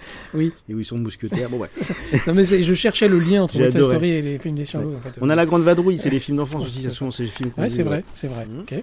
Donc il y a deux autres thèmes en fait qui sont un peu liés, hein, euh, qui sont euh, les films de société et les films engagés, euh, Oui, qui, on a fait- qui font aussi un peu appel aux valeurs, etc. hein. Oui, alors on a fait est cette catégorie-là. Ouais. Sauf que tout à l'heure, on a parlé plutôt des valeurs humaines Ouais. euh, et du trajet d'un personnage confronté aux difficultés de la vie. Mais il y a des films, c'est pas un gros mot, aussi à message ou des Mm. films engagés, des films de société. clairement, ouais. Et il y a des gens qui sont très en recherche de ça, ouais. Et voilà, on va écouter. Deuxième film, Bienvenue à Gattaca. Alors là, c'est the film euh, de science-fiction pour moi, référence euh, toujours absolue, euh, avec des acteurs qui sont très réalistes aussi. J'ai l'impression d'être vraiment dans, le film et puis vu ce qui se passe actuellement, c'est vraiment, on y est quoi. Black Landsman, ça m'a fait réfléchir sur le Ku Klux Klan et je me suis plus renseignée sur et The Truman Show. Il y a une histoire, une histoire à la fois euh, d'amour et aussi drôle, mais aussi dramatique. Donc euh, j'aime bien cette idée de, euh, de mélanger les thèmes et bah, je trouve que bah, les personnes sont un peu utilisées en fait. C'est très réaliste parce que c'est comme des pantins. Donc on les utilise, on fait ce qu'on veut d'eux, on les met où on veut, sans qu'ils le sachent pratiquement. Ils sont manipulés. Euh, donc ensuite j'ai choisi euh, Time Out. Donc euh, Time Out, ce qui m'a plu, c'est que l'histoire elle est assez originale. Enfin l'histoire de remplacer l'argent par le temps. Donc oui c'est jusqu'à 25 ans en fait ils vivent normalement et après à partir de 25 ans leur chrono se déclenche et ils vieillissent plus et en fonction du temps qu'ils ont ils vivent éternellement ou pas. Donc euh, c'est hyper original et, euh, et c'est un peu aussi, ça critique un peu la société de maintenant, donc euh, tous les riches qui naissent avec des, des, millions d'heures et alors qu'il y en a à 25 ans, leur horloge se déclenche et ils ont que 3 minutes de vie ou quelque chose comme ça, donc ils doivent voler pour survivre quoi. Ensuite, le Breakfast Club, qui est, alors qui n'est pas non plus un grand film, mais qui, moi, me marque beaucoup et dont je parle encore énormément dans mes études, notamment en psychologie sociale, puisque euh, c'est un film sur les stéréotypes et sur, euh, sur qui l'on pense être, puisque Mhm. dans ce film-là, euh, c'est ce qui leur est demandé, de rédiger une dissertation sur qui ils pensent être, et qu'en fait, on se rend compte que... euh, on pense être euh, plein de choses, mais qu'en même temps, là où les gens nous rangent, ça joue beaucoup Mhm. dans, notre, de- dans notre développement, dans qui on est et dans comment on se situe euh, dans une société, dans, dans un groupe de personnes. Et euh, l'histoire du film, c'est euh, cinq, cinq ados qui sont en, en retenue un samedi dans leur lycée. Euh, il y a, c'est assez archétype. hein. Il y a, y a le, le bon élève, le sportif, le voyou, la bimbo, la fille un petit peu dark et un petit peu rangée un peu de Mhm. côté. Et puis en fait, ils font pas vraiment cette, euh, cette dissertation parce que pendant toute la journée, ils vont euh, apprendre à se connaître et euh, se rendre compte qu'en fait, ils ont beau être différents dans, dans un premier abord, mais en fait, ils ont tous des problèmes à la maison, ils, ont, ils traversent à peu près les mêmes choses. Et, et à la fin, ils font une dissertation commune. intouchable, euh, deux êtres complètement deux, socialement complètement différents, un aristocrate très riche et handicapé et un repris de justice qui est sorti de prison. C'est un film à la fois, j'ai bien aimé, c'est un film à la fois très humain et très drôle. C'est tiré d'une histoire vraie et une, un lien d'amitié se crée entre les deux hommes qui sont complètement socialement différents. Alors Omar Sy et puis euh, François Cluzet sont des acteurs vraiment qui portent le film complètement. Le film, euh, un des films qui, qui me touche le plus et que j'ai vu, je pense, une bonne dizaine de fois, c'est euh, Les petits mouchoirs de Guillaume Canet. Donc avec des acteurs euh, très bons à chaque fois. Et euh, ce qui est super dans ce film, c'est euh, le, le- les allers-retours entre le- les moments de tristesse et les moments où c'est joyeux et où c'est drôle. Et puis même, le, film commence dans vraiment de la, tristesse avec le drame, l'accident, et au final, tout au long du film, on en arrive à quasiment oublier bah, le drame et leur ami qui est blessé. On l'oublie, c'est comme si c'était résolu et qu'il allait s'en sortir et plus personne s'en soucie vraiment. Et euh, au final, après, on revient un peu sur Terre. Et il y a un moment qui m'a vachement marqué, moi, c'est le discours euh, de l'ostréiculteur quand ils apprennent que leur ami vient de mourir. Et euh, où là, il, il fait la leçon à tout le monde et il montre que tout le monde a été hyper égocentrique et égoïste. Et donc, enfin, c'est un film où euh, à chaque fois, euh, je pleure beaucoup parce que je trouve qu'il est très touchant. Donc Intouchable m'a beaucoup marqué donc, par le fait que ce soit une histoire vraie. Euh, le fait aussi qu'on mette en relation donc, deux situations sociales totalement différentes, donc entre, un riche handicapé et un noir qui est, bah, qui est dans la misère avec sa famille, donc sa mère et ses frères et sœurs. Et euh, le fait qu'ils se lient d'amitié alors que c'est pas le but d'un travail comme euh, travail tout court. Et mon dernier film, mon dernier choix, c'est tout simplement parce que c'est le dernier film, mon dernier choc au cinéma, le tout récent, c'est chez Erazade. Je, par contre, je sais plus le nom du réalisateur, c'est son premier film, mais c'est époustouflant. C'est du Piala euh, réaliste, euh, fort, cru, euh, peut mettre mal à l'aise parfois, parce que ça, parle de la prostitution de, jeunes Marseillaises, avec, embrigadées par des petits Macs, mais qui ont quoi 15-16 ans, pas plus. hein. Mais voilà, donc c'est une image de Marseille sale, qui pue, la drogue, la prostitution. Mais et dans ce merdier s'épanouit une histoire d'amour euh, entre une prostituée et son Mac. Personne ne comprend leur histoire d'amour, personne ne comprend leur amour, mais n'empêche, envers et contre tout, ils s'aiment. Et c'est euh, vraiment un choc.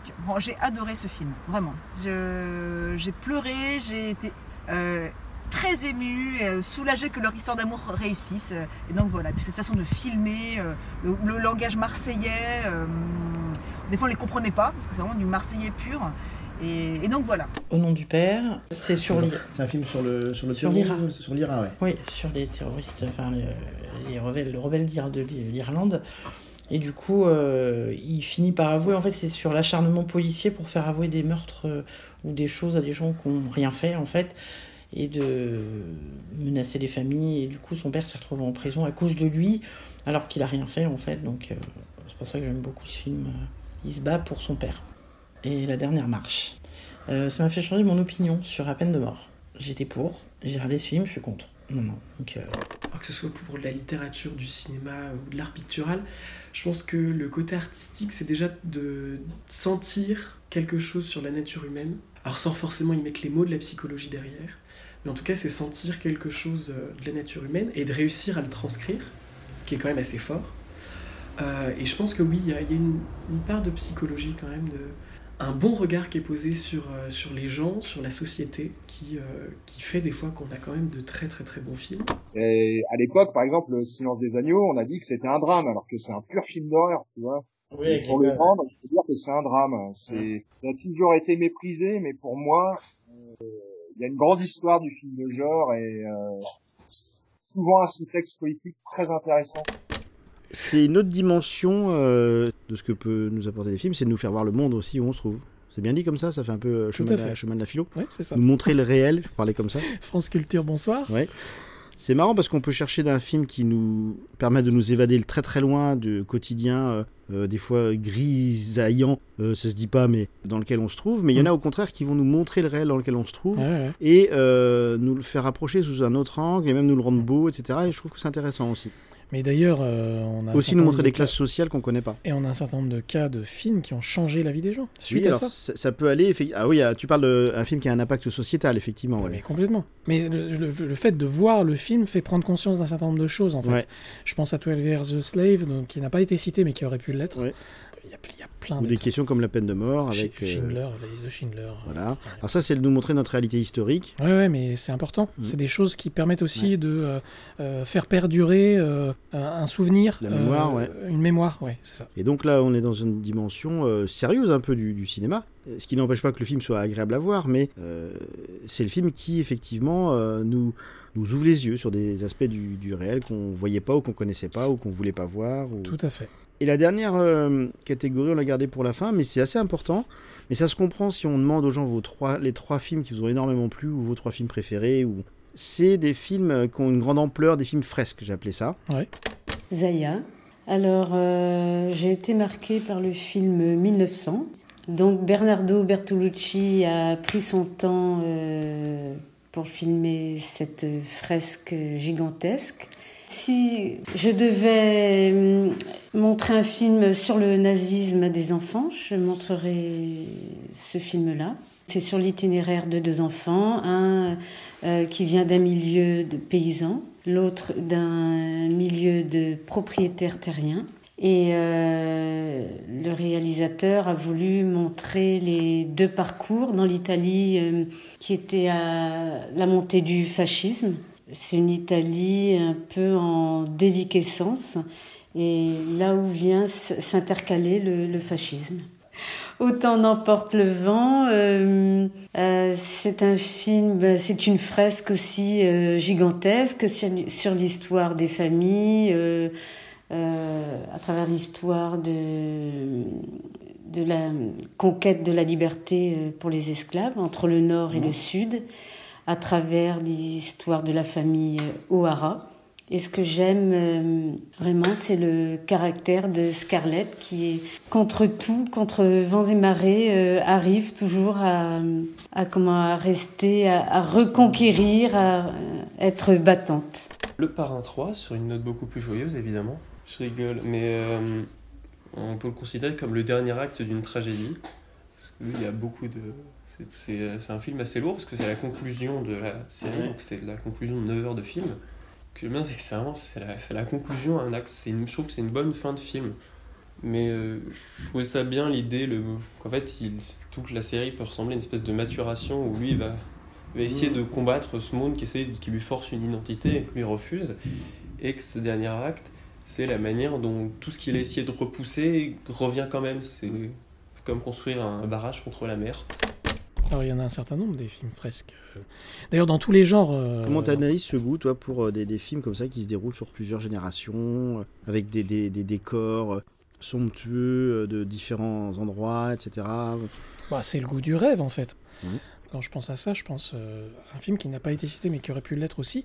C'est Les Dix Commandements de Cécile B. 2000, la version, euh, la deuxième version en couleur, qui est un. Alors là, c'est le- l'archétype du film fresque avec euh, une introduction euh, symphonique, Ouais, musicale, avec la- juste un plan fixe sur un rideau et puis le truc qui s'ouvre. Enfin voilà, il y a une mise en scène fresque, mais qui, qui est un spectacle. On est au cinéma et, et en fait, j'ai l'impression que ces films-là nous rappellent que le cinéma est un spectacle avant tout. Oui, mais moi je dirais pas avant tout, mais qu'en tout cas il y a cet aspect-là et le cinéma au cinéma, parce que des films qu'effectivement. tu me casses mon truc. Bah, on est là pour euh, Mais c'est un débattre. scandale, mais, euh, va-t'en. Je suis déjà parti hein, à cause de Star Trek. Je suis revenu, t'as de la chance. hein. repars.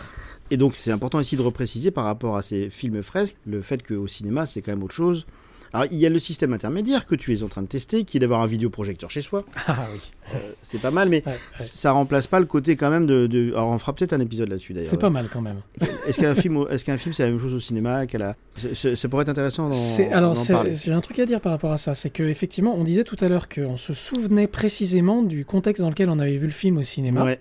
Euh, parce que euh, je sais pas pourquoi en fait peut-être la taille de l'écran euh, euh, le Petit, fait que ouais. en fait en plus il y a le, le noir et que on, est- on a juste le Mais moi j'ai des séances où je me rappelle avec qui j'étais, des Mais films moi aussi, qui et marqué. je me ouais. rappelle précisément que j'ai quasiment tous les films que j'ai vus au cinéma en fait. Enfin, en tout cas beaucoup. Ah et finalement, le fait d'avoir un, un vidéoprojecteur, eh ben, ça recrée un peu ça. Ouais, mais c'est tout seul chez soi. Moi, je tiens à ça quand même. Alors, je suis peut-être euh, déjà de l'ancien monde, je sais pas, mais euh, le cinéma reste le cinéma. Il y a la taille de l'écran, mais il n'y a pas que ça, Guillaume. Il y a quoi d'autre? Qu'on est que sur ça, la taille de l'écran. Et Netflix voudrait vous dire, nous dire. euh, Bah, il y a le son, il y a le fait d'être avec les autres. il y a le fait d'être- de partager un moment avec des gens que tu connais pas. Ouais. Alors, je le trouve sur, surcoté euh, le terme de communion. J'aime pas ça. Mais c'est pas que j'aime pas l'idée de communion, mais de dire qu'il y a une communion avec les gens dans la salle, je sais pas. J'irai pas jusque-là. Ça peut arriver dans un concert. Mais c'est important qu'on soit trois dans la salle. Moi, j'ai même vu des fois, une fois, j'étais tout seul. Je, me souviens d'avoir été voir fois. euh, Superman 4 lors de sa sortie. J'étais quand même euh, encore assez jeune, hein, euh, avec Christopher Reeve. Ah, on était deux. Moi, j'ai un- je sais plus, j'ai vu un film une fois, j'étais Mais je m'en souviens. Mais où la salle peut être pleine ou à moitié Ouais. pleine. Euh, le fait d'être avec d'autres personnes qui regardent, je, trouve Mais que une fête. ça reste ouais. important. Mais il y a un côté fête. Pas jusque-là, Bah, parce euh, que si, tu quand- communiques pas regarde, trop regarde, avec quand eux. Tu, quand tu vas aux avant-premières de gros, gros Oui, alors ça, c'est les avant-premières, Les avant-premières de. Star Wars, par exemple. Mais oui, ou même, euh, il y a certaines séances où les gens applaudissent à la fin. Voilà, il y a un côté spectacle, fête. euh, euh, C'est pour dire que euh, même si j'ai pas fait, je, je- ça, ça manque. euh, là, j'aurais dû demander lesquels t'as vu au cinéma ou à la télé. Euh, Oui, c'est oui, pas, par contre, c'est pas le seul critère parce que moi, il y a des films que je n'ai vu que à la télévision. Bah, Brasil, par exemple, j'ai pas vu au cinéma. Bon. Euh, donc, je vous dis ça sur l'aspect spectaculaire, les films fresques. Et je pense aussi, il y a la capacité des films à nous faire euh, voyager dans le temps. D'ailleurs, on a quelqu'un qui euh, a pris ce thème du temps, enfin, s'est rendu compte que ces trois films avaient en commun ce thème du temps, ou en tout cas de, du décrochage euh, temporel. Eric? Alors, mes trois films sont les suivants. Euh, Grand Dog Day, euh, un film de 1993 de d'Harold Ramis, qui s'appelle en français Un jour sans fin. Cashback, un court-métrage de Shinolis de 2004. Euh, Kimi no Nawa, un film de 2016 de Makoyo Shinkai, dont le titre français, et pas tout à fait français, s'appelle Your Name. Alors, ces trois films ont un point commun. Ils tournent tous autour d'une aberration temporelle. Dans le cas de Grand Dog Day, c'est la journée qui se répète à l'infini. Dans le cas de Cashback, c'est la possibilité d'arrêter le temps. Et pour Kimi no Nawa, je vais pas vous le dire parce que ça gâcherait l'intrigue. Euh, ce qui est assez amusant, c'est que j'ai commencé par choisir ces films et en réfléchissant autour de ces films, je me suis dit mais euh, y a-t-il un thème commun? Et euh, à part le truc super bateau de il y a un héros, il y a une héroïne et hum, à la fin ils se rencontrent, il y a un truc qui est un peu plus intéressant qui est justement ces histoires de temps qui ne s'écoulent pas tout à fait de la manière conventionnelle. Cashback de Chinelis. Ça, c'est un film qui est assez particulier parce qu'en fait, c'est un court métrage et son réalisateur l'a l'a fait euh, pour pouvoir lever plus de fonds pour faire un long métrage. Et en fait, il s'est pas trop foulé parce que quand il a fait le long métrage, il a euh, il a repris le court métrage, il a juste rajouté euh, des minutes en plus. Alors le pitch de ce film est assez intéressant. Quand on s'ennuie, le temps passe moins vite. Et ici, le film pousse le concept jusqu'au bout, à savoir que le héros se fait tellement chier dans sa vie quotidienne qu'il parvient à arrêter le temps. Euh, paradoxalement, tout ce temps supplémentaire, euh, il peut le mettre à profit en, en dessinant les clients euh, du supermarché où il travaille. En fait, c'est surtout les clientes dont on parle. Et euh, comme ces clients sont immobiles, enfin surtout les clientes, euh, et bien comme ça, il peut, il peut se livrer donc à, à sa passion qui est le, qui est le dessin. Alors c'est un sujet qui est, qui est fondamentalement casse-gueule parce que euh, des personnes euh, qui sont, qui sont figées comme ça dans le temps et, euh, qui va dessiner euh, serait serait pu un peu poser problème, mais en fait le, le thème passe assez bien. Et euh, voilà, c'est un film qui est, qui est, qui est assez marrant et euh, que je recommande. Sur cette question euh, du temps, je pense qu'effectivement, la capacité que le cinéma peut avoir de nous faire voyager dans le temps, alors, soit au sens propre carrément dans des films de SF comme dans Ouais. soit en montrant toute une vie, hein, même une vie à l'envers comme dans Benjamin Button, euh, ou moi quand j'avais vu Une fois en Amérique, euh, j'avais jamais vu ça avant en fait. Euh, euh, on a toute une vie qui se déroule dans tous les lieux où est allée la personne, etc. Et on ressort les, les poumons agrandis d'un- film comme ça, enfin j'ai Ouais. des poumons ou les yeux, ouais, en deux heures, voire euh, 100 ans d'une société ou 80 ans d'une vie de quelqu'un, etc. Je trouve que c'est... Ouais, puis il y a des films, il y a des films démesurés aussi par le, le sujet qu'ils traitent et qui sont. euh, Il y a un côté grandiose, grandiloquent. Alors grandiloquent, euh, c'est négatif. Oui, alors c'est pas- le terme. Il y a un côté grandiose, effectivement. Grandiose, c'est quand c'est le- réussi, Ouais. type Le Dernier Empereur. Voilà, c'est exactement ce que j'allais dire. euh, C'est au Tibet. Ça, c'est pour t'énerver. Justement, j'allais citer le Oh dernier non. empereur et c'est un au Tibet qui pour Ah, moi est un, est un absolu chef-d'œuvre. Oh là là là là. Bon, bref. Brad Pitt qui fait de la corne de brume. Ouais, bon, ok, on passe. Non, mais après, on a assez goût, mais un, un film par contre frais, ça, ça peut tomber dans, dans la caricature aussi. Oui, bien sûr, mais peut- mais là, on a du lourd. Hein, tu pas à vois, l'abri, hein. euh, 1900, euh, c'est vraiment des très très grands films. Ouais. Là, on peut citer aussi Olivier, qui, euh, pour 2001, euh, parle d'un film qui embrasse l'histoire humaine. Toute l'histoire humaine. Bon, bah, à nous de jouer le jeu, euh, Guillaume. Euh, nous aussi, on a choisi trois films dans les 100. Bien évidemment. Trois chacun. On- Alors, on n'en prendra pas plus. On va pas s'accorder des privilèges. Non, Oh, on pourrait. Non. Si. Euh, on a déjà parlé des tas d'autres films qui Oui, n'étaient pas dans le reste.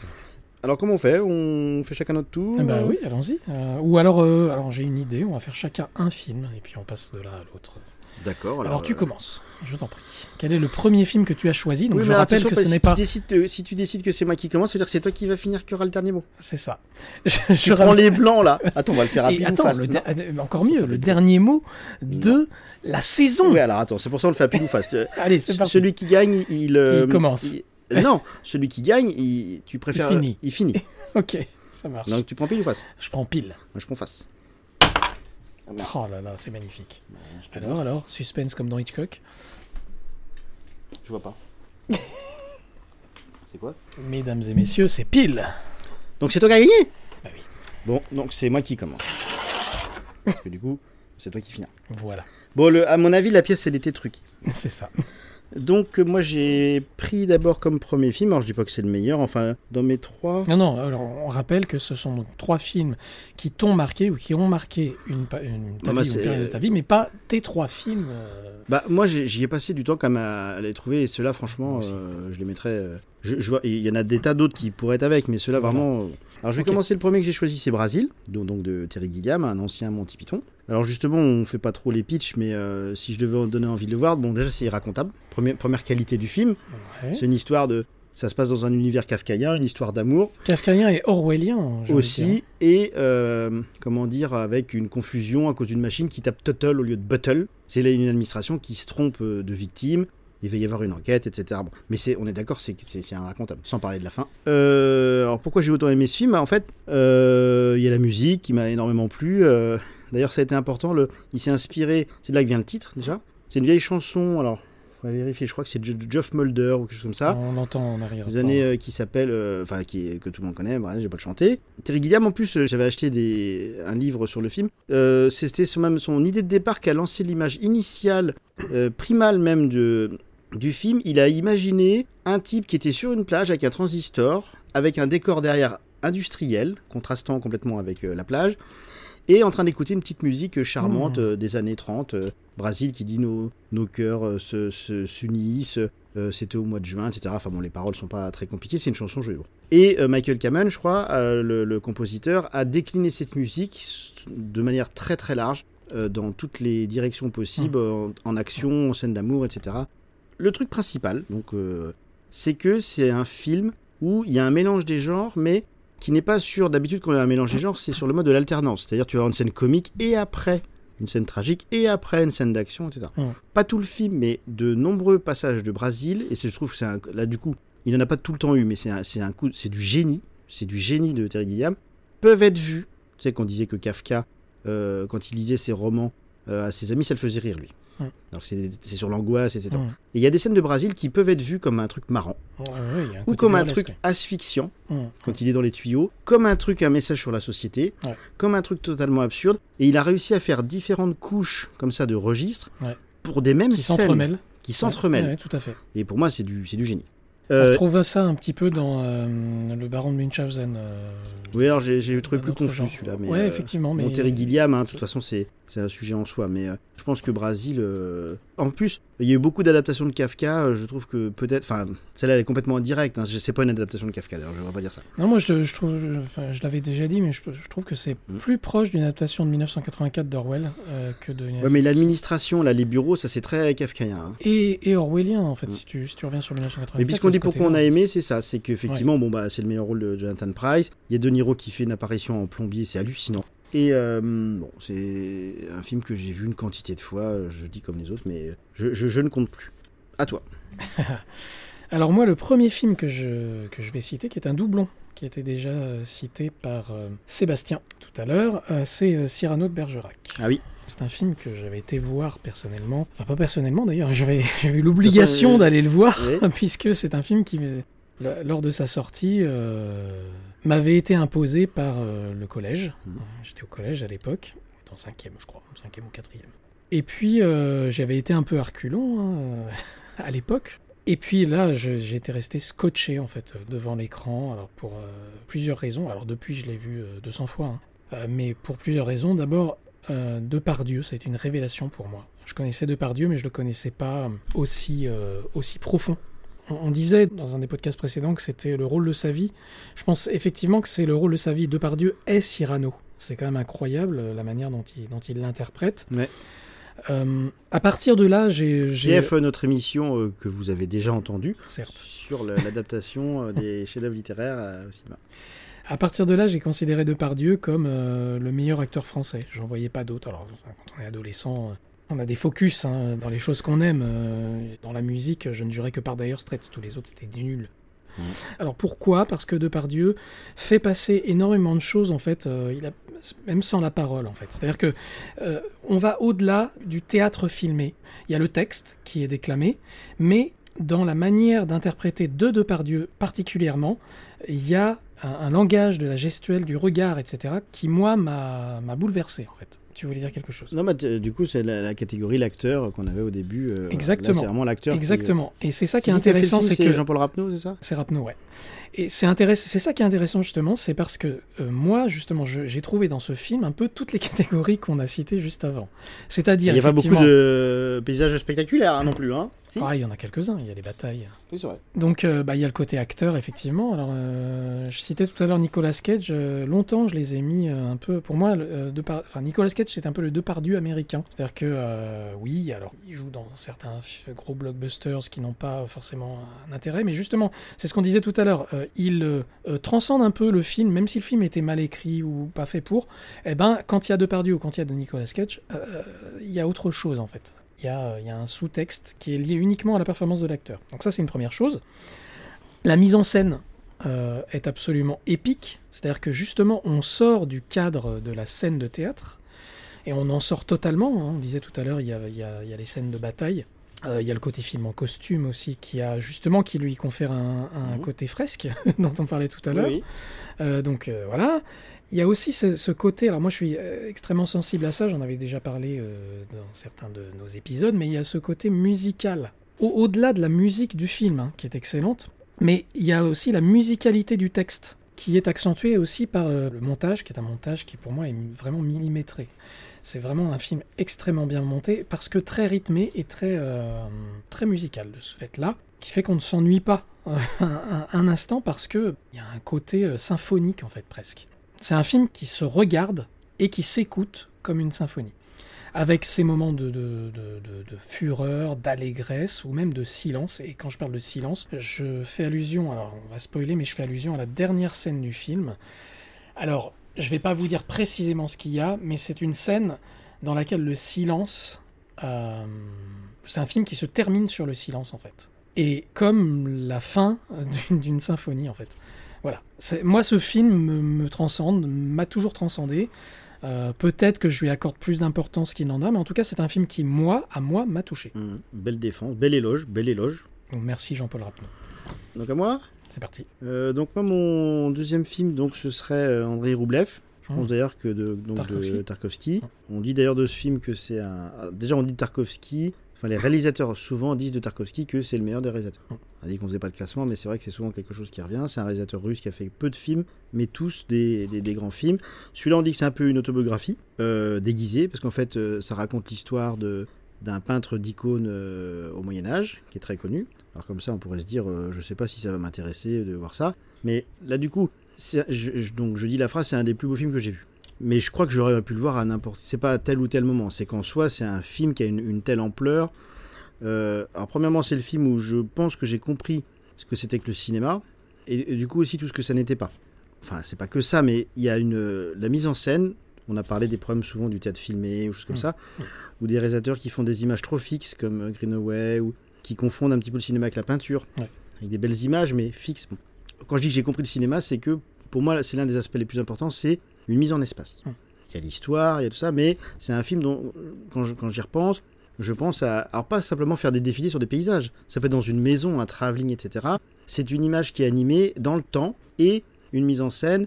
Euh, c'est pas la mise en scène frontale du théâtre, le cinéma. La caméra a beaucoup plus de, de liberté et dans ce film-là, j'ai des j'ai des souvenirs liés à cet espace qui m'a été montré d'une manière où j'avais jamais vu un film en noir et blanc, mais euh, j'avais jamais vu l'espace aussi bien que dans ce film. Pas l'espace euh, Gravity. hein. On avait bien compris. Euh, L'autre chose qui m'a beaucoup plu en fait euh, dans ce film, c'est lié au comment dire donc ça, ça raconte l'histoire du peintre qui a, qui a- qui a peint la fameuse icône de la Trinité qui est très connue dans tout l'Occident. Ce qui est marrant, c'est qu'en fait c'est sur sa vie. mais on ne voit pas un seul moment peindre. Oui. On voit juste à la fin des images très rapprochées de certaines de ses œuvres. Et c'est un petit peu comment il en est arrivé à, à peindre ça. Et la problématique, elle est très intéressante. C'est vraiment un film qui a une problématique. C'est, c'était une période euh, euh, de l'histoire très violente, très brutale. Et euh, la question, c'est comment, dans un- une telle ambiance, un artiste, et donc en fait le, le peintre d'icône, c'est le cinéaste, Hmm. parce que pour Tarkovsky, le, le- le cinéma peut être un vecteur de, de transcendance, ou nous faire... euh, voilà, on, est, on est loin là du coup, dans, un petit peu dans la métaphysique, mais ça fait partie, il y a une spiritualité dans ces films. Bon, Ouais. c'est Noël, donc on, dois en parler. Euh, comment est-ce que dans une ambiance aussi violente, il a pu accoucher d'œuvres dont émane une douceur qui a marqué des générations entières et des pays. Enfin, c'est des œuvres maintenant très connues. C'est ce contraste entre la brutalité de ce qu'il a vécu, qui aurait dû se transformer, euh, enfin, qu'aurait dû, qu'aurait pu se transformer en, en expression violente, justement, pour exprimer ça, etc. Au contraire, il a fait les œuvres les plus douces, les visages les plus attendris, les visages les plus euh, miséricordieux qui soient dans ce cadre-là. Et le film est sur cette problématique-là. Et euh, formellement, ça se traduit comment? Ça, c'est sur l'histoire, en fait. C'est-à-dire que formellement, je te dis, c'est il y a tout un travail sur l'espace et euh, par rapport à cette problématique-là, c'est que euh, c'est vraiment dans l'histoire, là, plutôt que ça se traduit, plutôt que dans la réalisation. D'accord. C'est-à-dire que on a des épisodes de sa vie. C'est un biopic, en fait. euh, un biopic intelligent, c'est-à-dire avec des épisodes symboliques. Bon. Où c'est euh, autour de lui le, le- le- le chaos et le désastre. Et une grande violence. Et euh, en plus, il- on le voit jamais peindre, en fait. On a l'impression qu'il retarde tout le temps le moment où il Mhm. va peindre et ça. Et c'est- aussi sur la naissance de l'inspiration euh, poétique. Comment est-ce qu'il trouve dans ce terreau-là moyen de faire des. Et le film, se- c'est pas un spoil parce que. Mais le film se termine sur le moment où il décide de devenir peintre d'icône. Hmm. Donc c'est vraiment euh, du cinéma qui, qui m'a amené à des. Dans des. Je dirais pas des strates ou quoi, parce que c'est pas. Il n'y a pas de jeu spécialement sur des émotions ou choses comme ça, mais c'est un cinéma qui te qui t'élève. Voilà. Ouais, Ça, d'accord. Tu m'as donné envie de le voir. ah bah, de toute façon, tous les films de Tarkovsky, euh, il y en a même un, je veux pas le voir parce que c'est le dernier qui me reste. Marc m'a dit c'est le plus beau travelling du cinéma. C'est la fin de euh, Nostalgia, où c'est un, il a dit c'est un, un travelling avec des, des bougies dans une pièce, etc. Il dit c'est le plus beau, la plus belle séquence qu'il ait vue au cinéma. Du coup, je me le garde. Je sais pas quand je le verrai. Alors moi, je vais revenir à un cinéma un peu plus euh, populaire, même beaucoup plus populaire. Faut pas opposer comme ça Je vais vous parler de Terminator 2, qui est euh, à la fois, certes, comme je le disais, un, un film populaire, mais qui, selon moi, euh, a un sous-texte et un, un vrai fond. Petite anecdote, lorsque j'étais au lycée, dans mon lycée, il y, avait, une euh, option euh, cinéma, avec euh, un côté un peu guindé, euh, comme dans toutes les sections un peu artistiques, euh, un peu snob, euh, tu vois. Et euh, les gens qui, euh, étaient dans cette option euh, faisaient euh, donc euh, un film de fin d'année euh, à chaque fois, et euh, ils cherchaient euh, des acteurs parmi les lycéens. Et euh, donc, euh, bah, euh, j'avais été passer le casting, juste comme ça, parce que pour voir comment c'était. Euh, on m'avait demandé si c'était un, un film euh, que j'aimais particulièrement, qui représentait beaucoup pour moi, euh, et pourquoi. Et donc, j'avais cité Terminator 2, tout comme euh, là maintenant. Alors, un peu par provocation aussi, parce que je savais que euh, James Cameron, ça faisait pas partie de leur référence. Euh, et j'avais eu un propos à la fois un peu provocateur, mais qui en même temps, finalement, que, que, que j'assumais et que je, je revendiquais un peu, qui était de dire que ce film-là était presque un film d'auteur. Alors, Bah, si, ça. pourquoi un film d'auteur? Parce que pour moi, c'est. En fait, James Cameron a, a réussi euh, l'exploit de passer d'un d'un film, euh, presque un, un petit film de série B, avec le 1, euh, à un film qui est à la fois un, un immense blockbuster, mais avec un, un vrai fond et un vrai propos. Propos sur la nature humaine, propos sur la, la technologie, le travers de la technologie, euh, avec un côté un peu prophétique. C'est plus que les travers, hein. C'est un film dystopique, enfin, sur le. Ah bah, le- totalement, totalement, oui. Mais aussi propos sur l'adolescence et le passage à l'âge adulte, qui, euh, bah, forcément, moi, euh, en tant qu'adolescent, me parlait. On en revient hein, sur le... Le moment où tu vois le film, ouais. Ouais, Très exactement. important. Euh, enfin voilà, on pourrait, on pourrait en faire plein. Et puis, euh, il n'y avait pas que ça, il y avait euh, aussi, c'était un film précurseur en termes d'effets spéciaux, notamment avec le premier morphing sur le T-1000, là, qui, qui se transforme. Finalement, c'est un film qui était tellement en avance sur son temps que peut le revoir encore aujourd'hui. Il vient d'être sorti en version 4K euh, Oui, ça a bien remasterisé. vieilli, ouais. Il n'a pas vieilli en fait, littéralement. Euh, et puis il n'y avait pas que ça aussi. Le jeu des acteurs était extrêmement fort. Il y avait l'archétype de la femme forte, Sarah Connor. Euh, Cameron a, su euh, donner à son film euh, une, une profondeur qu'a priori on n'était pas à même d'attendre sur ce type de, de blockbuster en fait. Et euh, moi, c'est la chose qui m'avait transcendé à l'époque. J'a- J'avais eu ce que j'attendais, plus énormément de choses en fait. Et c'est un film que j'ai revu, vu et revu des centaines de fois.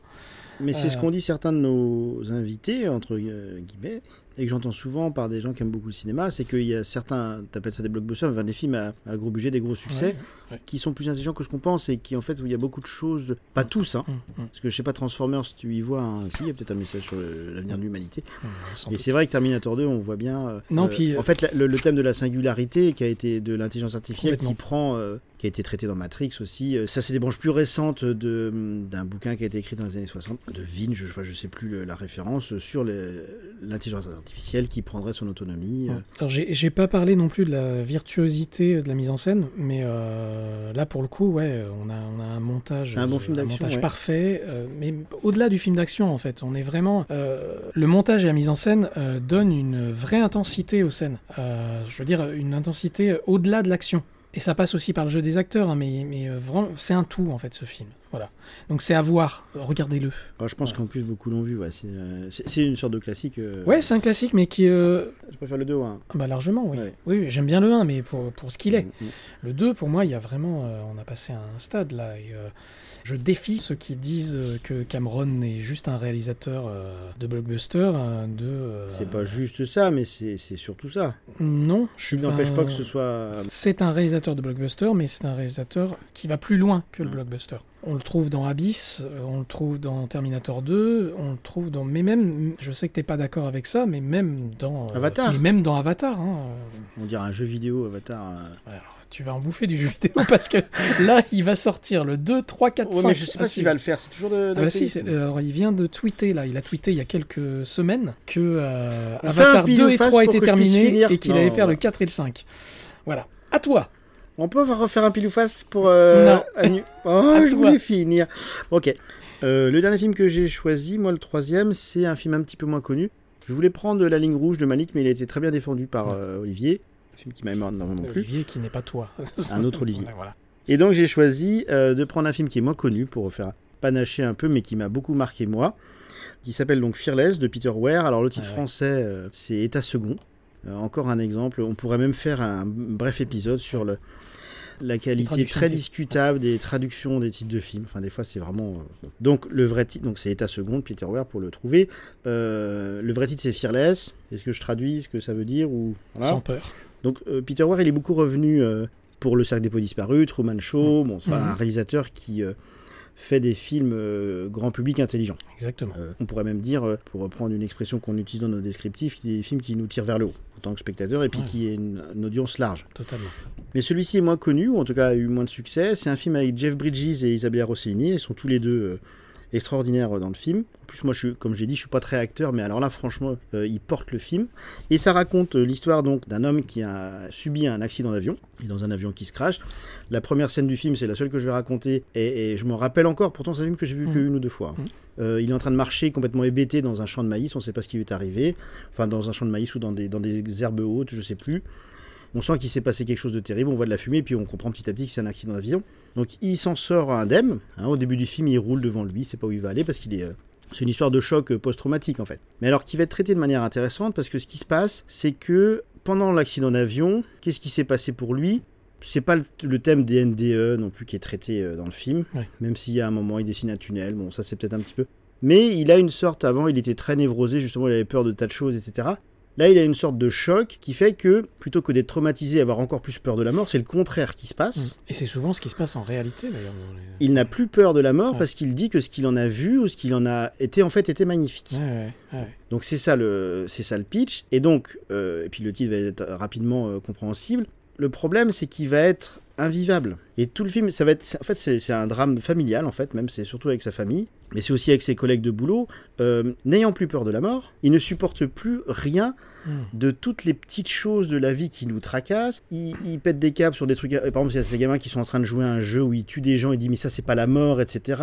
Sa femme il dit bah laisse-le jouer. Et il y a tout un ensemble de scènes comme ça où il n'arrive pas à se réadapter à la Mm. vie Mm. parce que justement euh, il n'a plus. Alors c'est ça qui est intéressant avec ce film et c'est vraiment c'est très bien joué. La fin est superbe euh, et pas du tout euh, mélo ou facile ou spectaculaire. C'est vraiment une fin superbe dans, sa sobriété. C'est un peu un non spoil que je fais, mais euh, voilà, je dis. c'est donc la question que, pose le film et qui est très intéressante et qui sort largement de ce film qui est très bien ré- ré- réussi. Et donc, euh, je te la pose à toi, je la pose à ceux qui nous écoutent, je me la pose à moi. Que serait notre vie si, d'un coup, c'est Noël en plus, je peux parler de ce genre de questions, à nouveau, on n'avait plus peur de la mort? Si on avait la certitude, c'est ça le, le film. Alors peut-être qu'il se trompe, peut-être c'est son cerveau qui lui a envoyé des images qui n'existent pas, etc. C'est pas un film euh, croyant ou pas croyant, c'est pas le problème. Mais qu'est-ce qui se passerait pour quelqu'un qui saurait, ou en tout cas qui serait persuadé, c'est pas pareil, mais mais qui vivrait avec l'intime conviction que euh, après, la, la- enfin, après la mort, c'est magnifique? Que serait notre vie? En fait, tout changerait. Imagine ce truc-là. Fais la, la simulation, et c'est la simulation que fait le film. Le film. Imagine que tu as un truc qui te prouve ou qui t'assure, et tu le sais, tu, genre tu l'as vu toi-même, que euh, après la mort, c'est euh, cool. merveilleux. Ouais, Tout, hyper tout- intéressant. Toute angoisse disparaît, tout. Enfin.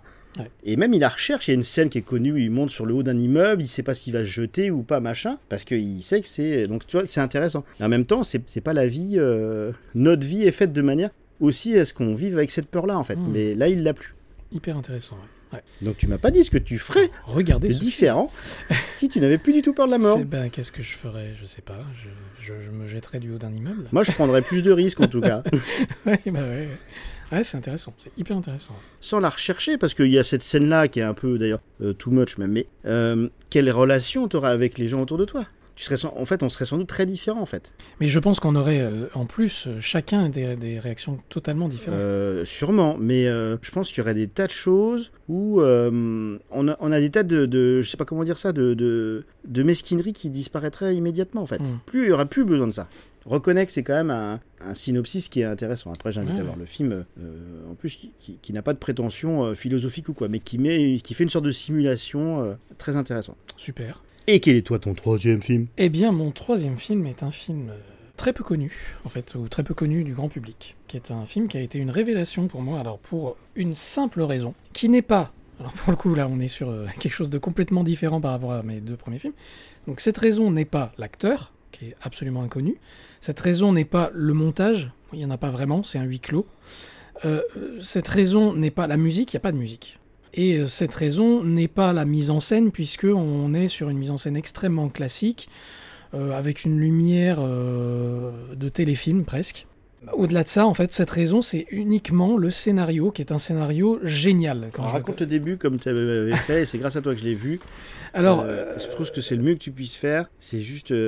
Alors, c'est l'histoire d'un professeur aux États-Unis, un enseignant qui euh, est un prof d'histoire euh, et qui euh, décide de déménager et qui convie tous ses amis profs à l'aider à déménager. Et donc, on, est, on arrive le jour du déménagement, ils sont en train de emballer les objets. Déjà, ils se rendent compte qu'il en a peu finalement.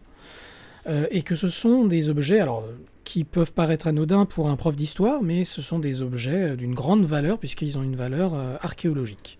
On a des épées, on a des, euh, vêtements euh, moyenâgeux, enfin on a plein, plein de choses. Bref. Et puis il y a une particularité, c'est que euh, ce gars-là leur dit, bah écoutez, voilà, merci d'être venu. Il les réunit en fait euh, autour euh, dans son salon. Il est un peu, c'est ce que tu m'avais dit quand tu l'avais présenté après. Il y a une atmosphère un petit peu où il sent qu'il y a un truc qui cloche. Il n'est pas vraiment lui-même comme d'habitude. Enfin, ouais, c'est ça, c'est ça. c'est ouais. bien Ouais, réussi. ils le sentent, euh, ouais. Bah, ils sentent, ouais, qu'il y a un truc bizarre. Qui va leur euh, dire, qui, euh, qui- qui va ouais. leur annoncer quelque chose. Et effectivement, donc, il les réunit autour de. Et en plus, je crois aussi, cheminée. je me rappelle, euh, qu'ils ne comprennent pas pourquoi il part. C'est ça. Il y a des trucs professionnels même qui sont évoqués de ça. Ouais. Il n'y a, ouais. pas de- vraiment de raison. En fait. En fait, il leur explique qu'il va partir, mais qu'ils ne le reverront plus, concrètement. voilà. Qu'il va changer d'endroit. Il lui demande de pas chercher à savoir où il Mmh. va. Mais Ils sont tous un peu choqués parce que c'est un ami quand même. euh, et puis, euh, Mais euh, il leur dit bah, il faut que vous respectiez mon choix. En fait, il y a une raison que je peux pas vous donner, mais qui est une raison euh, extrêmement légitime. Et puis bah voilà, donc euh, ça fait jouer un peu euh, les sentiments. euh, Il y a de la frustration, il y a de l'incompréhension, etc. Donc il le titille un peu, ils essayent d'en savoir plus, et puis bah au bout d'un moment, à force d'être titillé, eh ben il leur lâche que la raison pour laquelle il s'en va, c'est que il n'a pas la possibilité de vieillir, et que au bout d'un moment, ça paraît bizarre. Donc, Et qu'il a. et donc il a, euh, j'ai plus 50 000 ans, je crois. Stop. Voilà. Donc je vous en dirai pas plus. Voyez ce film, c'est un bijou. Et de la SF alors que ça se passe dans une maison. euh, c'est un huis clos, comme tu disais, ouais, quasi un huis c'est- clos. c'est de euh, la SF, c'est réalisé par un type qui a fait que ça. Je crois qu'il a fait un autre film va- vaguement connu, donc il s'appelle Richard euh, Schenkman.